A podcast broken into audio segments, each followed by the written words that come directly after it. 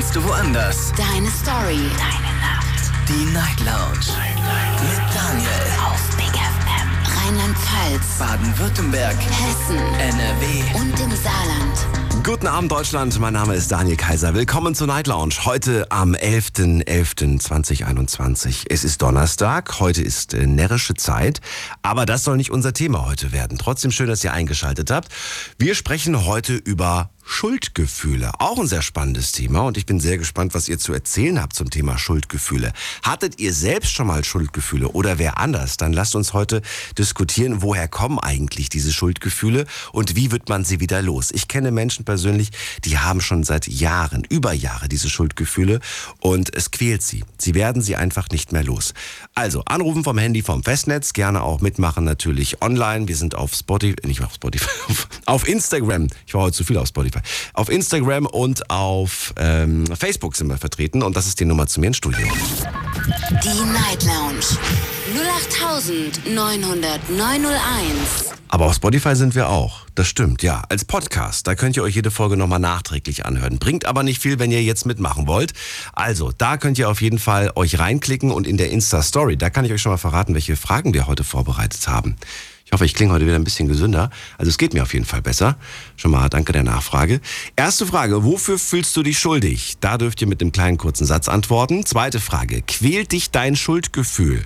Nächste Frage. Hattest du, nee, was hättest du tun sollen, was du nicht getan hast? Und was hast du getan, was du nicht hättest tun sollen? Denn das ist eigentlich so ein bisschen die Richtung der Definition Schuldgefühle. Schuldgefühle besagen nämlich nicht, dass man etwas Falsches getan hat. Sie entstehen eigentlich, weil man denkt, etwas getan zu haben, was man nicht hätte tun sollen, oder vielleicht, weil man etwas nicht getan hat, was man hätte tun sollen. In beide Richtungen kann es heute Abend gehen. Ich bin gespannt, in welche Richtung es bei euch geht. Erster Anrufer oder Anruferin mit der 6.8. Guten Abend, wer da? Ja, hi.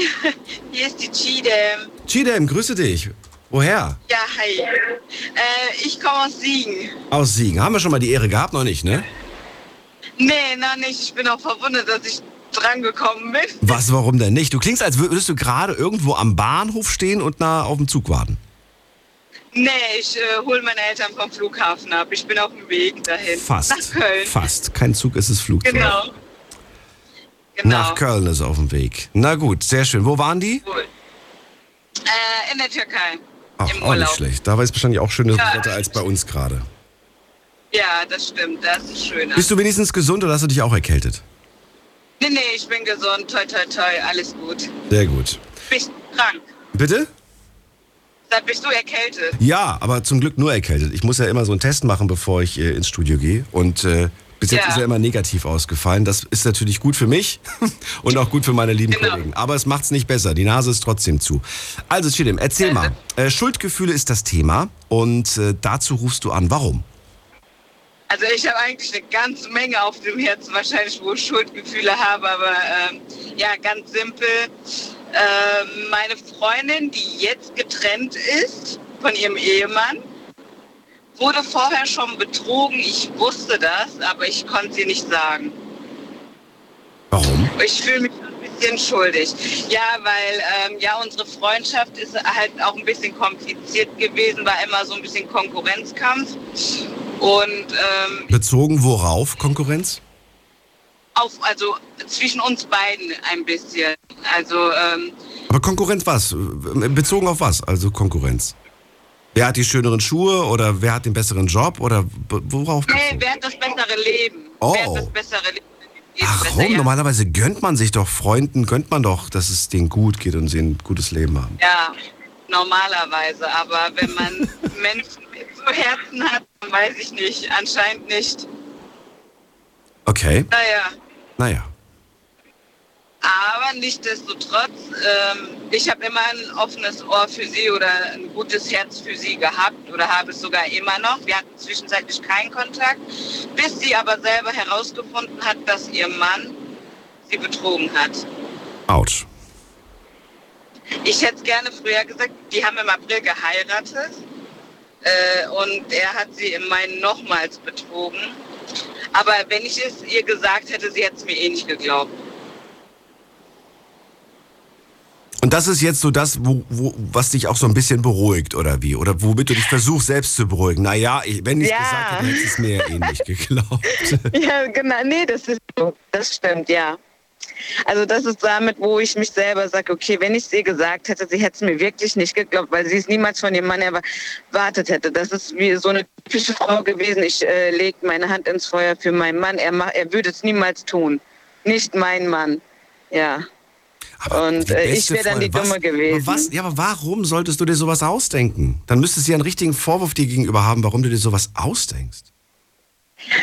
Ich, also das ist ja Tatsache, ich habe es mir nicht ausgedacht, aber sie hätte es mir trotzdem nicht geglaubt, weil sie meint, also meinen würde, instinktiv sage ich das, ich weiß es nicht, aber ähm, dass ich äh, ihr, ihr das Glück, also das sind solche Menschen, die, äh, die, die, die denken, andere denken schlechter über sie, obwohl deren eigener Gedanke so ist. Ich weiß nicht, ob, das, ob ich mich ausdrücken konnte. Wenn du Schlechtes über andere denkst, dann hat man ja das Gefühl, dass man, also wenn man selber schlecht ist, dann denkt man ja, so schlecht halt.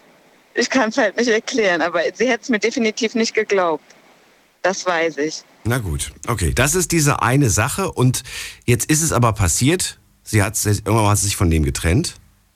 Ja, endlich. Und, und dann hast du zu ihr gesagt, ich hab's Ja. gewusst oder hast du das für dich behalten? Nein, ich habe es immer noch für mich behalten. Ich habe es unter anderen Umwegen gesagt. Ich habe ihr gesagt, hier zum, der war ein bisschen so ein Narzisst war das. Ich habe ihr gesagt, ich so ja, vielleicht hat er dich ja vorher schon betrogen, als er so und so ein Verhalten an, an den Tag gelegt hat gegenüber dir. Die so, ja, das macht Sinn, könnte sein. Sag ich, ja, sag ich, du hättest mir das wahrscheinlich eh nicht geglaubt, wenn ich das gewusst hätte oder dir das gesagt hätte. Die so, ja, das stimmt. Man muss das selber mit eigenen Augen sehen und erleben, damit man das äh, überhaupt realisiert. Ja, und deswegen bin ich zu dem Fazit gekommen, dass das eigentlich irgendwo schon richtig war, was ich gemacht habe, aber es tut mir halt mega leid. Ist halt so mein schlechtes Gewissen, was mich immer noch bedrückt. Nur das kann ich verstehen.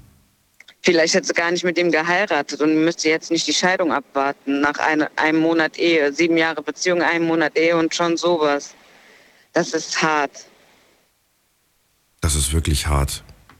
Nichtsdestotrotz, ich finde es irgendwo ein bisschen schwierig, sowas jetzt im Nachhinein auch zu sagen. Ich habe das ja gewusst. Oh, ja, sagt ja, ne, sagen ja viele vorher. Eben, also da, da, das ist halt dieses Klischee. Ich möchte nicht in die Kategorie auch. Ich mag das nicht so klischeehaft zu leben, äh, zu sagen, ja, ich hab's dir doch gesagt, er war nicht der Richtige oder ich wusste es, ja super. Die Menschen gehen eh nach ihrem eigenen Kopf und ähm, egal was man denen manchmal sagt, die rosa-rote Brille kannst du denen nicht abziehen. Geht nicht. Bis sie selber auf die Schnauze fallen. auf gut Deutsch gesagt. Ist es das einzige. Gefühl, das dich be bedrückt oder, oder gibt es da noch mehr? Das war's, ne? Eigentlich. Das Also, äh, nee, es gibt eigentlich, also bei mir gibt es so viele Sachen. Ich bin immer so eine Seelsorge für andere und ich muss das immer alles mit mir schleppen. Ich habe noch eine Freundin, wo ich weiß, dass der Mann spielosüchtig ist. Ich ihn auch selber persönlich ein paar Mal da getroffen habe, weil da auch so ein ähm, Billardtisch, also da kann man auch Billard spielen. Mhm. Ja, aber ich kann es ihr auch nicht sagen, dein Mann geht spielen. Wie soll, also ich weiß es nicht halt. Ich, in so Das, klingt ja so, als ob die Chidem eine Person ist, bei der die Geheimnisse sicher sind. Auf der einen Seite sehr Ja, erfreulich, auf der anderen Seite, äh, ja, das, das, das macht es dir nicht leichter. Für dich wird es immer schwerer. eben, Du lastest dir das alles auf zu gucken. und genau. voll unnötig. Aber das Ja, passt ganz gut normalerweise eigentlich. schon. In welche Kategorie passt das? Äh, es passt in die Kategorie, weil du denkst, etwas getan zu haben. Nee, weil du etwas nicht getan hast. Deswegen bist du eigentlich voller Schuldgefühle. Ja, weil ich nichts getan habe. Genau, Genau. Weder geholfen, weder was gesagt, weil ich nichts getan habe. Genau. Ja. Ich sag ja, also es gibt vieles noch. Es gibt so vieles. Glaubst du, dass über die Dauer, das würde mich interessieren, ob das irgendwann mal wegfällt, dieses Gefühl? Zumindest bezogen, zum- Beispiel bezogen auf diesen einen Fall jetzt, ne, über den wir gesprochen haben. Freundin wurde betrogen, ich wusste es vorher schon. Glaubst du, dass dieses Schuldgefühl, das dich jetzt aktuell noch plagt, dass das irgendwann einfach so abfällt? Oder glaubst du, nein, es wird immer bleiben? Es wird immer, immer, immer bleiben. Nein. Ähm, nicht unter den Umständen, also wegen dieser Betr also es kommt immer auf das Thema oder auf die Sache an. Ja. Ähm, meine Freundin, denke ich, die lernt schon ja, jemand anderen kennen. Und ähm, wenn es besser für sie ausgeht, wird es für mich auch leichter. Okay. Ich danke dir, dass du für das äh, zum Thema angerufen hast. Wie lange musst du jetzt noch fahren? Äh, ich habe noch eine halbe Stunde Fahrt. Ich höre gerne noch weiter zu. Ja, mach das auf jeden Fall. Und danke dir für deinen Anruf. Alles Liebe. Gerne. Bis bald. Tschüss. Zieh dir. Mach's gut. Ciao. Anrufen könnt ihr vom Handy vom Festnetz. Wir sprechen heute über Schuldgefühle. Und ich möchte ganz gerne von euch wissen, hattet ihr schon mal Schuldgefühle? Ähm, habt ihr sie aktuell? Ähm, wofür hat man eigentlich Schuldgefühle? Äh, vielleicht habt ihr Beispiele, Beispiele aus eurem eigenen Leben. Vielleicht auch ein Schuldgefühl, das ihr früher mal hattet und es jetzt nicht mehr habt. Auch das wäre sehr, sehr spannend. Wie ihr es losgeworden seid, das würde mich interessieren vor allem. Jemand dran mit der 2.6, wer da? Hallo. Wer hat die 2.6 am Ende? Hallo? Ja, hallo. Hören Sie mich? Ich höre Ja, dich. hallo. Wer da? Und, äh, Essert. Essert. Genau. Essert, wo kommst du her? Nee, Moment, ich gehe kurz. Äh, aus Mannheim. Wo, auf welcher Party bist du gerade? Ähm, wir feiern gerade Geburtstag von meinem Freund Yusuf.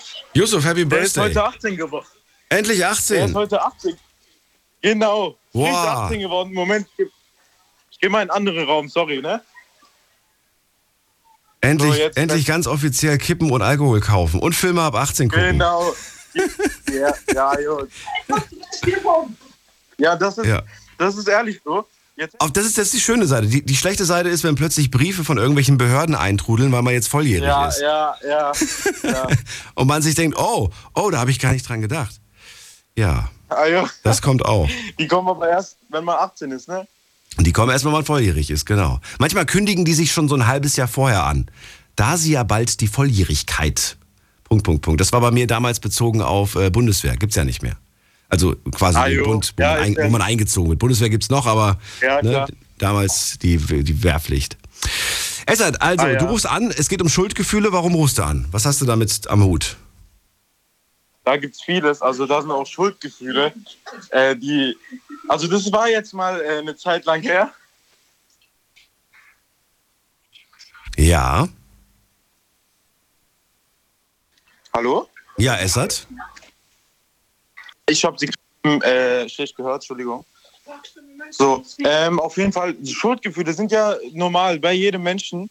Das ist ja äh, normalerweise, kann man das gar nicht ver vermeiden.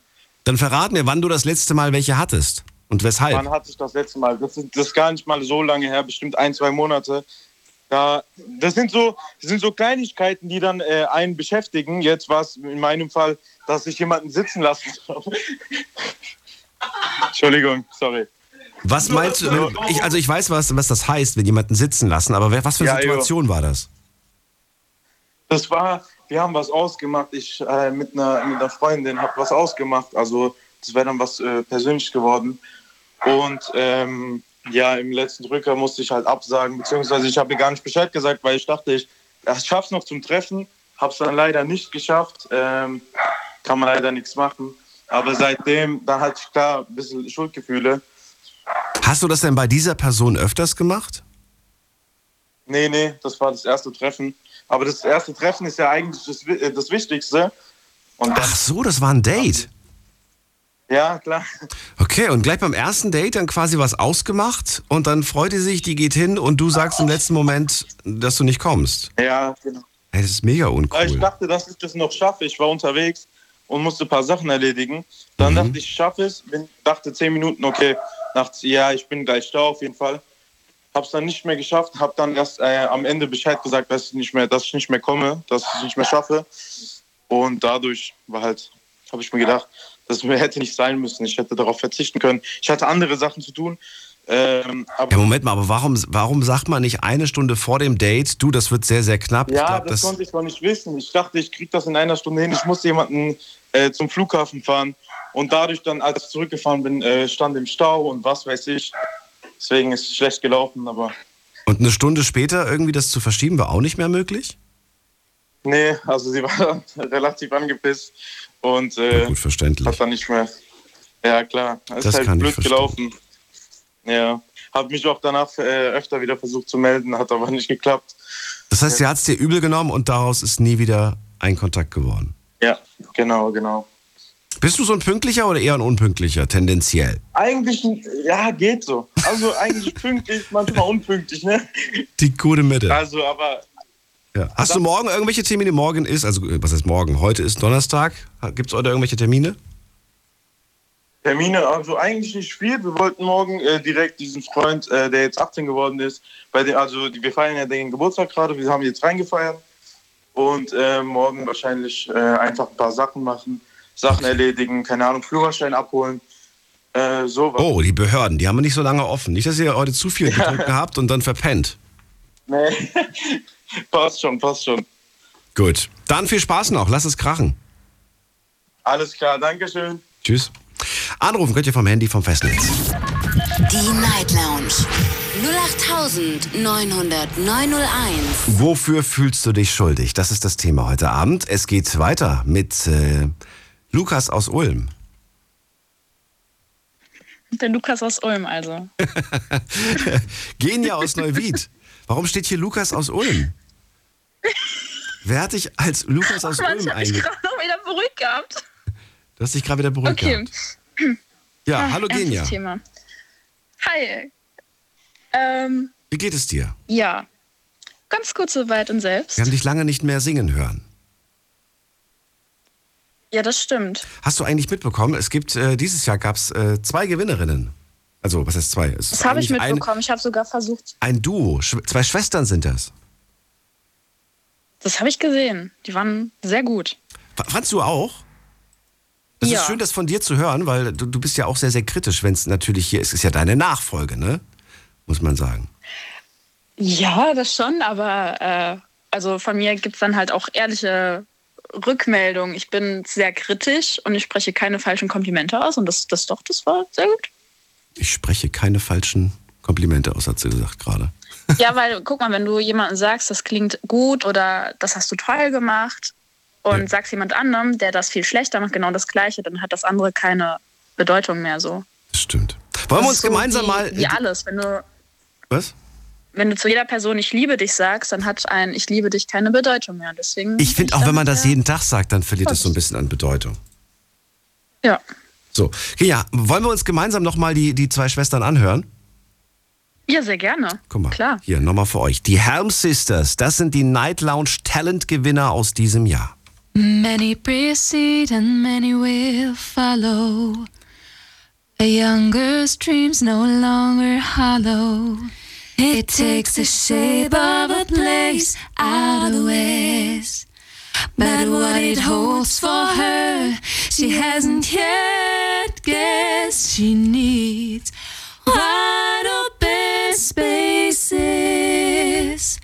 room to make a big mistakes. She needs new faces. She knows the high stakes. She knows the high stakes. She knows the highest stakes. Highest stakes. Highest stakes.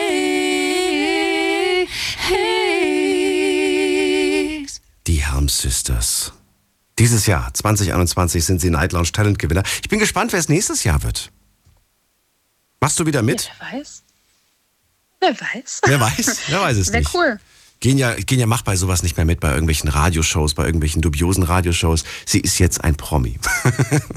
Nein, nein, ich würde mich sehr freuen. Aber Wer weiß. Äh, wer weiß, wer alles mitmachen wird und ob die Leute auch nochmal abstimmen würden für mich. Da bin ich ja auch ein bisschen kritisch bei. ah, na gut. Die, An die, die Anforderungen steigen, meinst du jetzt? Ja, das Okay. denke ich auch. Schuldgefühle sind unser Thema heute und äh, oh, ich bin gerade so tiefenentspannt durch diesen Song. Äh, es geht heute um Schuldgefühle und die Frage ist, äh, ja, gibt's da irgendwas, wofür du dich gerade schuldig fühlst? Da gibt es zwei Dinge und das eine knüpft sogar auch äh, an Night Lounge Talent an, als ich für meinen verstorbenen Opa gesungen habe. Das hat sehr viel mit Schuldgefühlen zu tun. Äh, es ist jetzt fünf Jahre her und an diesem einen Tag bin ich nach Hause gekommen, es war ein Dienstag zur Oma und habe so auf die Couch gesehen, wo er immer gesessen hat, habe zur Oma geschaut und habe mich erkundigt und dann hat sie gemeint, ach ja, läuft alles sehr gut, er macht Fortschritte, es geht ihm viel besser im Krankenhaus wieder und er kommt freitags zurück. Und als sie das gesagt hat, habe ich schon irgendwie ein komisches Gefühl gehabt, habe das aber so aus dem Kopf geschüttelt und dachte, ach, macht jetzt mal keine Gedanken. Wir haben in Ruhe gegessen und damals hatte ich auch noch Gitarrenunterricht zwar nicht regelmäßig, aber meine Oma hat mich begleitet, hat mich abgesetzt. Und ich habe eigentlich noch fragen wollen im Auto, ach Oma, fahr durch, fahr ins Krankenhaus, äh, können den Opa zusammen besuchen. Ich habe es nicht gemacht. Und das war der Dienstag, wo wir dann abends angerufen worden sind, es sieht ernst aus, kommt bitte ins Krankenhaus und ja, die Ärzte haben ihn eigentlich nur noch am Leben gelassen. Das, was vorgefallen, das ist jetzt unwichtig. Aber da macht man sich halt sehr großes Schuldgefühl. Ich hatte eine Lungenentzündung, da geht man nicht zu einem lungenkranken Patienten hin. Hab kaum angerufen, äh, bin nicht hingegangen, eben um nicht ihm selber zu schaden. Und das ist das, was mir ja Schuldgefühle macht. Ich hätte an diesem Tag hingehen können und hab's einfach nicht gemacht. Naja, was heißt einfach? Du hast es aus berechtigten Gründen nicht gemacht. Das mag sein, aber man fragt sich immer hinterher so, äh, was hätte ich tun können oder hättest du mal das getan? Und ich weiß auch, dass der Gedanke nicht gut ist und dass das einen selber auch zerstört so ein bisschen, weil das hätte man nicht vorausahnen können. Das, da ist etwas passiert, damit haben die Ärzte auch nicht gerechnet. Mhm.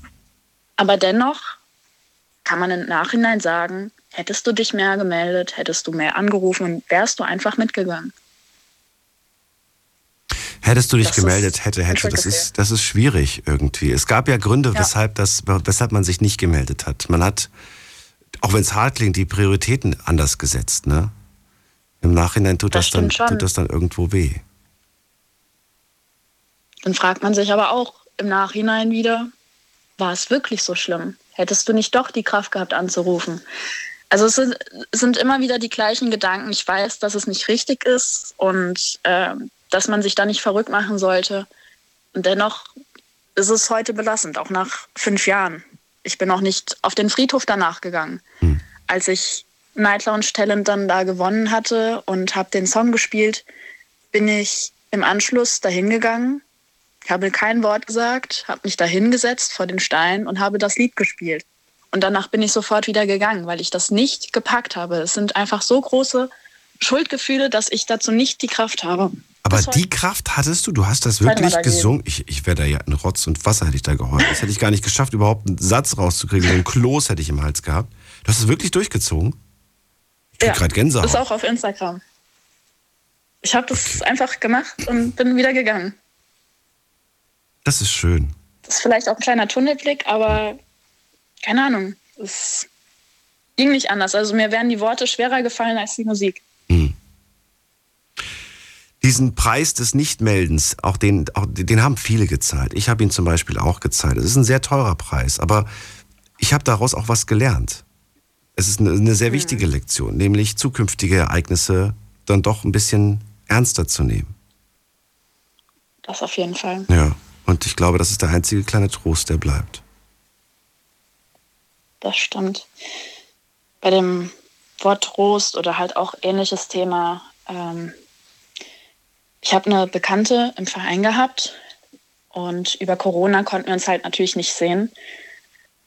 Ich habe auch an sie gedacht und auch wieder da, hättest du dich mal gemeldet. Mhm. Weil sich jetzt vor kurzem dann herausgestellt hatte, es ist noch sehr frisch, ähm, dass es Probleme gab und dieser junge Mensch, der noch ein paar Jahre jünger ist als ich, hat sich das Leben genommen. Mhm. Es ist egal warum. Aber diese Belastung, hättest du dich vielleicht mal gemeldet, hättest du dich mal erkundigt einfach. Du hast doch an sie gedacht, warum hast du nicht geschrieben? Mhm. Viel beschäftigt, viel zu tun. Ähm, wo mir dann einfach immer wieder klar wird, wie dankbar wir eigentlich sein sollten für die Menschen, die wir hier haben und dass wir auch uns häufiger einfach mal bei diesen Leuten melden sollten. Das Weil, sollten wir. Egal, ja. wie wir mit den Leuten verblieben sind, ob im Guten oder im Schlechten, äh, man muss ja keine Freundschaft aufbauen, aber sich zumindest ja. Mal kurz zwischendurch mal melden. Und das tut mir halt einfach Hm. in der Seele weh und ich habe einfach diese Schuldgefühle, weil wer weiß, wie sie sich gefühlt hat, ob sie vielleicht auch einsam war und man hätte was dran tun können. Hätte, hätte. Das sind die meisten Schuldgefühle, die ich äh, ja, in meinem Kopf habe, die ich fühle. Vielen Dank, dass du sie mit uns ein bisschen geteilt hast. Und äh, ja, Kinja, Ja, pass auf dich auf. Bleib gesund. Und äh, Du falls du Lukas aus Ulm siehst, grüß ihn. Ich melde mich bei ihm mal und sag mal Bescheid, er muss wieder anrufen. Bis dann, mach's gut. Tschüss. Vielen lieben Dank. Ciao. Tschüss. So, Anruf vom Mandy vom Festnetz. Die Night Lounge 0890901. Wofür fühlst du dich schuldig? Das ist das Thema. Ihr könnt anrufen vom Handy vom Festnetz. Seid ihr durchgekommen? Hört ihr das ganz einfach daran, dass ihr plötzlich in eurem Telefon das Radioprogramm hört und kein Rufzeichen. Ne? Dieses Düt, Düt ist plötzlich weg. Und dann wisst ihr, okay, jetzt heißt es eigentlich nur noch warten. Ich gehe in der Reihenfolge vor, wer wartet am längsten. Und da habe ich jetzt wen mit der 9.4. Guten Abend. Guten Abend. Hallo, wer da woher? Hey, Christian aus Karlsruhe. Christian aus Karlsruhe. Schön, dass du anrufst. Karlsruhe Ja, ist wach, habe ich das Gefühl. Die letzten Tage rufen so viele Leute aus Karlsruhe an. Liebe Grüße an dieser Stelle. Was ist da los? Ja, Karlsruhe, Stadt, die nie schläft. Die Stadt, die nie schläft. Ja, erzähl. Schuldgefühle, ähm, was hast du dazu beizutragen? Ja, und zwar, ich äh, renne selber schon seit einigen, ja, seit einem Jahr mit Schuldgefühlen rum. Es ist so, dass äh, meine Frau vor einem Jahr verstorben ist. Ja. Ähm, sie hatte Krebs. Ich habe sie gepflegt daheim. Und das ist dann äh, so gekommen, dass ich, äh, ja, also wo es dann langsam zum Ende hinging, mich immer, immer intensiver um sie kümmern musste. Ja. Natürlich absolut übermüdet. Ja. Und ja, wie man das auch so öfters hört, als ich dann das Zimmer verlassen habe, ist sie gegangen. Ja. Und das belastet mich bis heute. Ja, ich bin heute eingeschlafen, eingenickt. Ja, und in dieser Zeit ist heute gegangen. Christian, mein Beileid. Das ist ganz, ganz furchtbar. Du klingst selbst, ehrlich gesagt, ohne Mist. Ich habe gedacht, du bist 20 oder so. Du klingst so jung. Wie alt bist du denn, wenn ich fragen darf? Ah, 35. Wow. Und du warst wie lange verheiratet? Wir waren zehn Jahre. Wow, das ist deine Jugendliebe, kann man schon sagen, ne? Genau. Kennengelernt mit 25 und auch noch früher wahrscheinlich kennengelernt, wenn ihr zehn Jahre verheiratet wart. Genau. Wir haben uns äh, relativ früh kennengelernt. Damals war ich äh, 20, muss man sagen. Wir waren da wirklich 15 Jahre, 14. Wann kam diese, diese furchtbare Diagnose? Äh, meine Frau hat äh, zwei Jahre damit gekämpft. Ja. Die letzten zwei Jahre waren die, die reine Hölle wahrscheinlich, ne? Ja, die waren, das war ein Auf und Ab. Hm. Ähm, das ist halt furchtbar. Manchmal kriegst du gute Nachrichten, manchmal kriegst du schlechte Nachrichten. Das springt die ganze Zeit hoch und runter. Darf ich fragen, welche Form Krebs sie hatte? Brustkrebs, der gestreut hat. Okay, also das ist ja, das, es kommt sehr, sehr häufig vor, ne? Richtig. Ich habe es jetzt gerade die letzten Tage wieder sehr, sehr häufig gelesen bei Leuten, die, äh, ja, die in den Medien tätig sind, die, die davon berichtet haben, also Damen. Und äh, ja, für dich war klar, ich werde für dich da sein. Ich werde mich selbst Genau. um dich kümmern. Äh, Ja, du hast sie zu Hause keinen Fall. gepflegt oder hast du sie, bist du, oder war das woanders? Nee, nee, zu Hause. Sie wollte unbedingt zu Hause und das war ihr letzter Wunsch und da sage ich bestimmt nicht nein. Ja. Hat sie sich eine Th- Therapie, also gab es eine Chemo, gab es irgendwas oder war alles Alles. zu spät? Nee, nee, alles. Wir haben, sie hat drei Chemotherapien hinter sich mit zwei Bestrahlungen, also auch relativ viel. Ja. Wir haben alles probiert. Jetzt rufst du an, weil du sagst, ich habe Schuldgefühle, weil ich in dem letzten Moment nicht da war. Genau, das ist es. Ich habe kurz, ich bin weg, weggenickt oder kurz das Zimmer verlassen, was von beidem? Beides. Also ich bin kurz aus dem Zimmer raus, wollte mich auf die Couch ausruhen, ja, ja weil es dann doch äh, ja, viele Stunden waren, die ich dann äh, wach war und bin eben auf der Couch eingeschlafen für ein, zwei Stunden, also wirklich nicht länger. Und genau das war das Problem. Ja. Und dann war ich halt einfach nicht in den letzten Minuten da. Und das hat mich wahnsinnig gemacht. Macht mich heute immer noch wahnsinnig. Ich verstehe dich auf der einen Seite, aber Mensch, was hat dir die für ein Glück, so einen wundervollen Mann wie dich zu haben? Ich weiß nicht. Das, das macht nicht jedermann mit. Und für nicht jeden ist das so selbstverständlich. Wie oft habe ich schon hier äh, Leute am Telefon gehabt, die gesagt haben, ich habe die Diagnose das und das gehabt oder einen Unfall und habe ein Bein verloren und plötzlich haben sich die Partner getrennt, weil sie gesagt haben, ich komme damit nicht klar. Ja, aber das verstehe ich nicht. Ja, ich auch nicht. Also, das, das verstehe ich einfach nicht. Das ist mir, In den letzten, ähm, in den letzten Tagen war sie immer schwächer? die wurde immer schwächer. Man muss sagen, ähm, das Wochenende äh, davor, also drei Tage davor, war sie fit wie ein Turnschuh. Okay. Also sie ist aufgestanden, als wäre nichts gewesen. Das war Wahnsinn.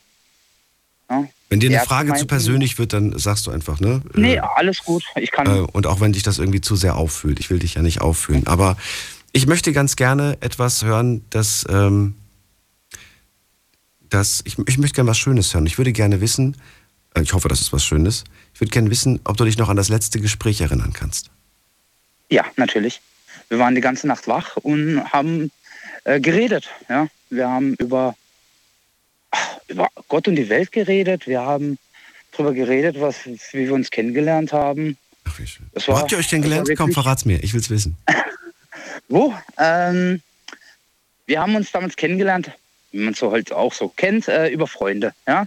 Über Freunde, äh, war eine Party. Und äh, da habe ich, ich bin ein relativ schüchterner Junge, ja, und da habe ich sie nicht wirklich ansprechen können. Aber wir haben uns schon damals äh, die ganze Zeit angeguckt. Und dann habe ich mir, äh, ja, habe ich sie in, über, was war denn das damals noch? Dieses, wer kennt wen, habe ich sie da. Äh, Ja, Ja, wer Mann. kennt's nicht? wer kennt wen, ja, äh, wieder äh, ja, äh, gefunden und angeschrieben. Ja.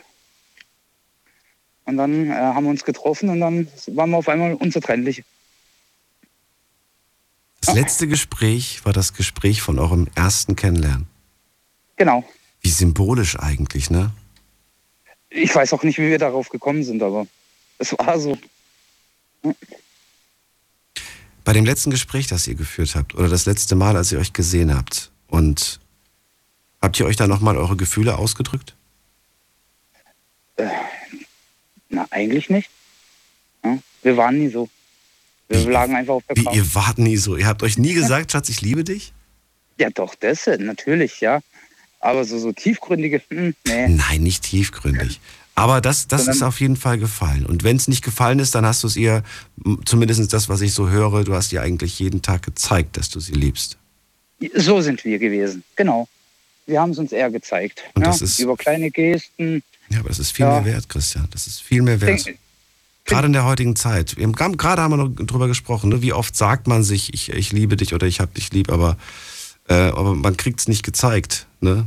Nur leere Worte. Und insofern, Und äh, wie du selber sagst, ja, je öfters man sagt, umso, ja, umso mehr verliert es eigentlich an, an Sinn, muss man auch sagen. hm.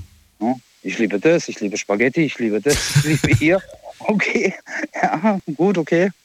Ja, deswegen. Nö, wir haben es uns eher gezeigt.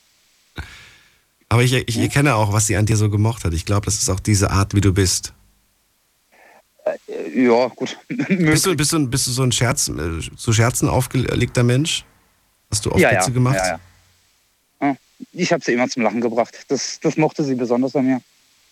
Du wirkst Hm. sehr lebensfroh. Wo, wo, woher tankst du jetzt gerade Kraft? Habt ihr gemeinsame Kinder? Genau, wir haben zwei gemeinsame Kinder und daraus ziehe ich die ganze Kraft dann raus. Junge Mädchen? Ist, ähm, zwei Jungs, Gott sei geglückt, Zwei Jungs, okay. muss man auch sagen. Warum sagst Ja, du Gott sei glaub- geglückt? Auf, auf Sorge wegen, wegen dem Krebs oder warum? Nee, aus äh, Sorge, was soll ich einem Mädchen beibringen? Ach Quatsch. Das ist doch Quatsch, Christian. Du kannst, ihr- du kannst ihr auch was beibringen. Und für alles andere hast du noch deine Mama, die, dir- die dir vielleicht helfen kann oder die Mama von, von ihrer Seite aus. Ach, da musst du dir keine Sorgen machen. Die beiden Jungs sind aber gesund. Trotzdem, du weißt, wenn, wenn sowas in der Familie ist, man sollte generell immer sich checken lassen, regelmäßig, Ja, damit, damit da nichts passiert. Äh, verrat mir, wie alt sind die Jungs nochmal? Ich habe schon wieder vergessen. Die sind 15 und 10. Boah, das muss aber auch für die beiden hart sein. Ja. Wie, wie gehen die damit gerade um? Hat sich das Verhältnis, ist das jetzt eher enger geworden zwischen euch und ihr redet mehr oder ist es eher abgekühlt und ihr redet weniger? Äh, wir sind enger zusammengeschweißt. Wir äh, müssen ja auch den Haushalt allein schmeißen. Mhm. Ja, so ein Männerhaushalt. Und da bekomme ich besonders viel Unterstützung von den Kindern. Ja, die sind da wirklich sehr selbstständig schon. Ja, sonst würde das ja alles nicht richtig funktionieren. Und Jetzt ist das ja, das ist ja im Pandemiejahr passiert. Das heißt, die Kinder hatten sowieso keine Schule, oder? Wenn ich mich recht ja, zu dem die Zeitpunkt. Kinder hatten eh kaum Schule und ich musste sie sowieso, ich habe äh, aufgepasst, dass sie trotzdem nicht so viel mit Mama äh, äh, sind, aus Sorge, dass die Mama Holz sehen, wie sie sie nicht hätten sehen sollen, sagen wir mal so. Du hast sie so abgeschirmt, oder was? Vor, vor, vor der Mama? Ein bisschen, ein bisschen. Ja, ähm, sie nur reingelassen, wenn ich selber dabei bin oder wenn ich vorher reingeguckt habe, ob alles okay ist. Und das, aber das wollte sie auch selbst so?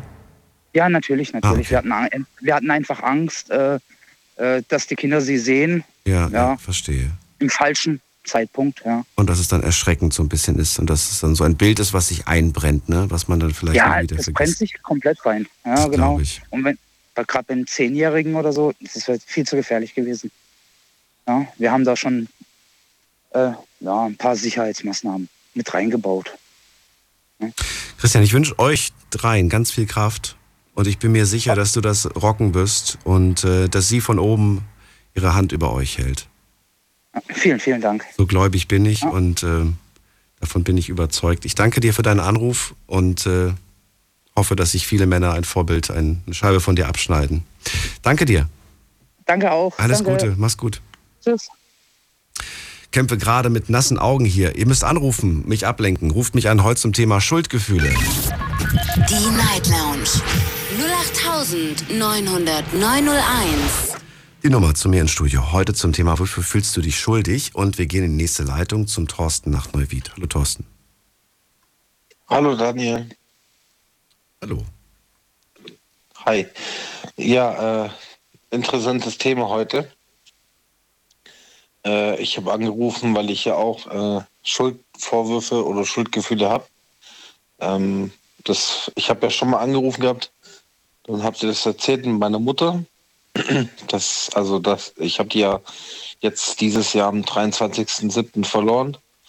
Und äh, bis, bis jetzt ist es halt für mich noch immer so, als wäre es gestern gewesen. Wen hast du verloren? Meine Mutter Deine Mom. Beide. Du hast jetzt, wann hast du sie verloren? am 23.07. Noch dieses Jahr. Ja. Was ist passiert? Äh, ja, sie ist halt überraschend gestorben. Sie hatte keine Krankheiten außer halt COPD, also Luftnot. Oh, mhm. Ja, und, und dann, dann ist sie halt in der Wohnung erstickt. Ach, Und ähm, ist keiner war da. gestorben. Also, nee, keiner war da leider nicht. Bei wie viel Prozent lag ihre, ihre Atem, wie sagt man das denn? Atemaufnahme? Die Atemfrequenz, die war eigentlich immer so bei 90 Prozent. Oh, okay. Ja, es ist halt einfach, also warum ich jetzt anrufe, ist halt einfach der Grund, ich habe äh, einen Brief von meiner Mutter bekommen, der mich sehr berührt, ähm, den ich jetzt erst im Nachhinein bekommen habe. Und zwar in diesem Brief hat sie halt einfach geschrieben, dass ich der einzigste Sohn bin, der in der, sage ich jetzt mal, Altenpflege, also du weißt ja, dass ich Altenpfleger bin, der halt äh, in der Altenpflege tätig ist und dass sie sich so sehr wünscht, dass ich wieder zurückkomme und, und sie pflege, weil, es, weil sie merkt, dass es ihr schlecht geht. Und äh, jetzt durch diesen Brief habe ich halt noch verstärkt einfach diese, diese Schuldgefühle. Ich habe dir erzählt, dass, ähm, dass sie Alkoholikerin war und ähm, immer nach Geld gefragt hat. Und äh, ja, jetzt habe ich halt diesen Brief gelesen. Ne? Und ähm, sie war, Wann kam, also wann hat sie diesen Brief geschrieben? Stand ein Datum drauf? nein, Kein nein, Datum. stand kein Datum drauf. Was glaubst du, zu welchem Zeitpunkt ähm, hat sie das geschrieben? Hat sie das kurz, kurz vor ihrem Tod geschrieben? Hat sie das schon Monate vorher geschrieben? Ich denke, dass, dass es wirklich kurz davor war, ja, weil ähm, sie hat immer wieder gesagt, ich wünsche mir, dass, dass wenn ich schlecht dran bin, dass du die Person bist, die da ist und die mich pflegt. Und Wer hat dir diesen Brief überreicht? Wie bist du an diesen Brief gekommen? ich bin äh, über meinen Bruder an diesen Brief gekommen, weil die Wohnungsausräumung war. Und ähm, ja, der war halt an mich adressiert, ne? Und der lag da einfach rum, oder was? Hat, hat jeder einen Brief bekommen? So, so, so eine Art, ja, weiß ich nicht, Abschiedsbrief? Oder bist du der Einzige, ja, der einen bekommt? Ja, ja. Nee, nee, ich, ich, ich habe also ich habe einen bekommen, die anderen nicht. Aber für die anderen war halt, also die anderen waren auch mit in dem Brief beschrieben. Die, meine Mutter hat wirklich ausführlich geschrieben, ja, deine anderen Brüder, die haben super Jobs, aber es ist halt einfach nicht der Job, der, also den sie gerade halt braucht. Ne? Meine anderen Brüder, die sind in der äh, Industrie tätig oder halt als Maler und Lackierer oder Gärtner und Garten- und Landschaftsbauer aber halt niemand so wirklich in der in der äh, ja in der Altenpflege oder halt in der Menschenpflege und War sie jetzt von dir enttäuscht oder von deinen Brüdern?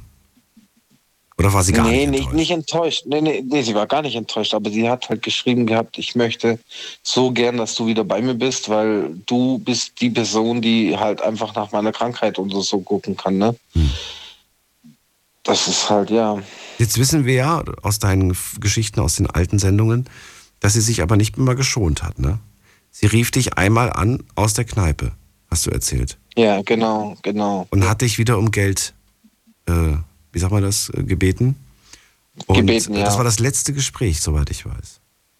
Ja, das war das letzte Gespräch, wo ich dann gesagt habe, Mama, ich, ich, ich schicke dir was zu, aber ich kann halt auch nicht viel, weil ich ja selber ein Kind habe und äh, habe das dann aber halt, wie gesagt, weil ich so wütend war, weil es immer nur, immer nur dieselben Anrufe waren, habe ich es halt nicht gemacht, ne? Jetzt, jetzt, jetzt ist es ja so, du hast gesagt, sie ist an COPD gestorben. Ja, also Ich meine, hättest du ihr jetzt da ein bisschen Geld überwiesen, was, was hätte das, hätte das, hätte das tatsächlich etwas ausgelöst? Etwas, weiß ich nicht, hat sie ganz dringend ein Medikament gebraucht oder ein Spray, um Luft zu bekommen? Oder was, was hätte denn das in dem Moment gebracht? Oder glaubst du, sie hätte das Geld vertrunken? Ich glaube, dass sie das Geld vertrunken hätte, aber wenn sie jetzt schreibt, dass sie schon wusste, dass sie so eine Vorahnung hat, dann, äh, also jetzt nicht mit dem Geld, sondern wenn ich bei ihr gewesen wäre, ich glaube, das wäre, ja, Und das ist der Grund, weshalb du dir, also nicht, nicht, dass du da in dem Moment kein Geld überwiesen hast oder ihr geschickt hast, besser gesagt, sondern dass du nicht bei ihr warst. ja genau, das ist der einzige Grund. Also das mit dem Geld, da, da bin ich eigentlich so weit drüber, obwohl es auch schwer ist, ne? man hilft ja seiner Mutter eigentlich schon auch. Ähm, aber ich, jetzt im Moment, der, der Hauptpunkt ist halt einfach dieser Brief, so, wo sie schreibt, ja, du bist die einzigste Person, die, in, die vom Fach kommt und also so waren wirklich Ja, ihre klar. Worte. Du bist die einzigste Person, die von ihr vom Fach kommt und die weiß, was sie zu tun hat, wenn es wirklich kurz vor dem Ende ist. So stand es im Brief drin. Verstehe. Naja, und, und äh, schlussendlich ist es ja so, dass äh, einfach die Rettung zu spät kam. Ne? Keiner konnte Hilfe rufen. Ja, ja, weil ich halt auch nicht da war. Ne? Weil Ich habe mich abgewandt. Verstehe. Ich habe mich abgewandt durch den Alkoholismus und das tut mir weh. Das tut mir wirklich sehr weh. Das wird, wird auch, glaube ich, nicht so einfach sein für dich. Nee, das ist überhaupt nicht einfach. Ich versuche jeden Tag aufrecht in, also zur Arbeit zu gehen und so und ich mache das auch. Ich, ich habe selber ein Kind, ich, ich bin Vater und ich kämpfe wirklich für mein Kind und ich will gucken, dass mein Kind sowas, zumindest sage ich jetzt mal, nicht in dem Alter, wo meine Mutter war, mit 56 oder so, dass mein Kind das dann erlebt, dass der Elternteil stirbt. Aber es tut so verdammt weh. Es ist wirklich echt, ähm, ja. Finde Ich es gut, nicht, ich dass du jetzt aber sagst, ich ähm, lasse jetzt nicht irgendwie alles gehen und äh, verkriech mich jetzt, sondern ich weiß, dass es jetzt Aufgaben gibt in meinem Leben, die ich zu bewältigen habe, für die ich weitermachen Ja. muss und dass du sie angehst. Und das ist gut. Das wird auch immer so bleiben. Mein Sohn, wie gesagt, der ist in der Welt und ich werde immer für ihn sorgen, das habe ich mir geschworen. Aber ja, die, Rücks die, die Rückschläge, sage ich jetzt mal, die, die sind halt schon echt krass. Also du musst da wirklich äh, echt Nerven haben. Also auch gerade mit der Altenpflege. Ich sehe ja jeden Tag Menschen irgendwie quasi sozusagen sterben. Jetzt gerade zur Zeit haben wir auch wieder eine Bewohnerin, die im Sterben liegt und die für mich auch wirklich einen sehr, sehr großen Wert einfach äh, an, also ja, einen sehr großen Wert gewonnen hat. Ähm, man sagt immer, man soll nicht so viel Nähe zulassen, aber diese Person ist für mich quasi wie so eine Oma geworden, ne? In der Zeit, wo ich jetzt mit ihr zusammen bin und auch sie pflege und so und, und die liegt jetzt halt gerade im Sterben, ne? Und die Angehörigen, die, die sind fix und fertig. Die, sie hat zwei Söhne und eine Tochter und ich spiegel mich dann wieder in den Söhnen, weißt du? Verstehe Natürlich, ich. klar, meine Mutter hat, hat zwar nicht gelitten, weil sie äh, sozusagen erstickt ist und schnell und friedlich eingeschlafen ist, aber das, das, das tut weh. Das ist echt hart auf der Arbeit, dann damit auch fertig zu werden, sage ich jetzt mal. Das glaube ich dir. Thorsten, auch dir viel Kraft. Danke, dass du angerufen hast. Und äh, ich bin mir sicher, wir hören uns irgendwann wieder und ich werde das ja mit dir, sage ich mal, besprechen, was so die nächsten Monate auf dich zukommt. Wir werden uns Da bin, da bin ich mir auch sicher. Ja, da bin ich mir auch sicher. Und ich wünsche dir eine gute Besserung, Daniel. Du hörst dich immer noch ziemlich erkältet an. Na, das geht mir eigentlich ganz gut, aber mich hat das letzte Gespräch auch gerade sehr, sehr mitgenommen. Ich glaube, dann schwillt noch mal die Nase an und dann klingt man noch schlimmer. Äh, danke dir auf jeden Ja. Fall. Alles Gute, bis bald. Ich danke dir auch. Alles Gute. Tschüss. Tschüss. So, wen haben wir in der nächsten Leitung? Mal gerade gucken. Hier ist mit der 05 irgendwer. Hallo. Ja, hallo, Herr Daniel, hier ist der Thomas aus Köln. Thomas aus Köln, grüß dich. Ich bin Daniel. Ja, erzähl. Also, es geht ja um Schuldgefühle, ja. So, mein Problem, was ich habe, ich habe vor einigen Jahren, da haben wir einen Mann kennengelernt, mit meiner Frau zusammen, und ich bin zeugungsunfähig. Und wir haben zwei Kinder, die über, über Samenspender gezeugt worden sind. So. Das Problem, was wir haben, oder zum Beispiel mein Schuldgefühl ist deswegen, weil einer von denen Männern, die wir kennengelernt haben, leider Gottes, äh, sagen wir mal so, uns Probleme macht. Probleme in dem Sinn, dass wir auf einem Ausflug, den wir gemacht haben, 2019, im Auto der meinen Sohn gefragt hat, ob er bei ihm schlafen möchte.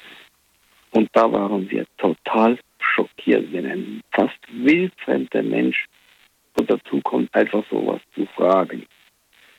Ich, ich, ich kann dir ehrlich gesagt gerade nicht ganz. Also nochmal.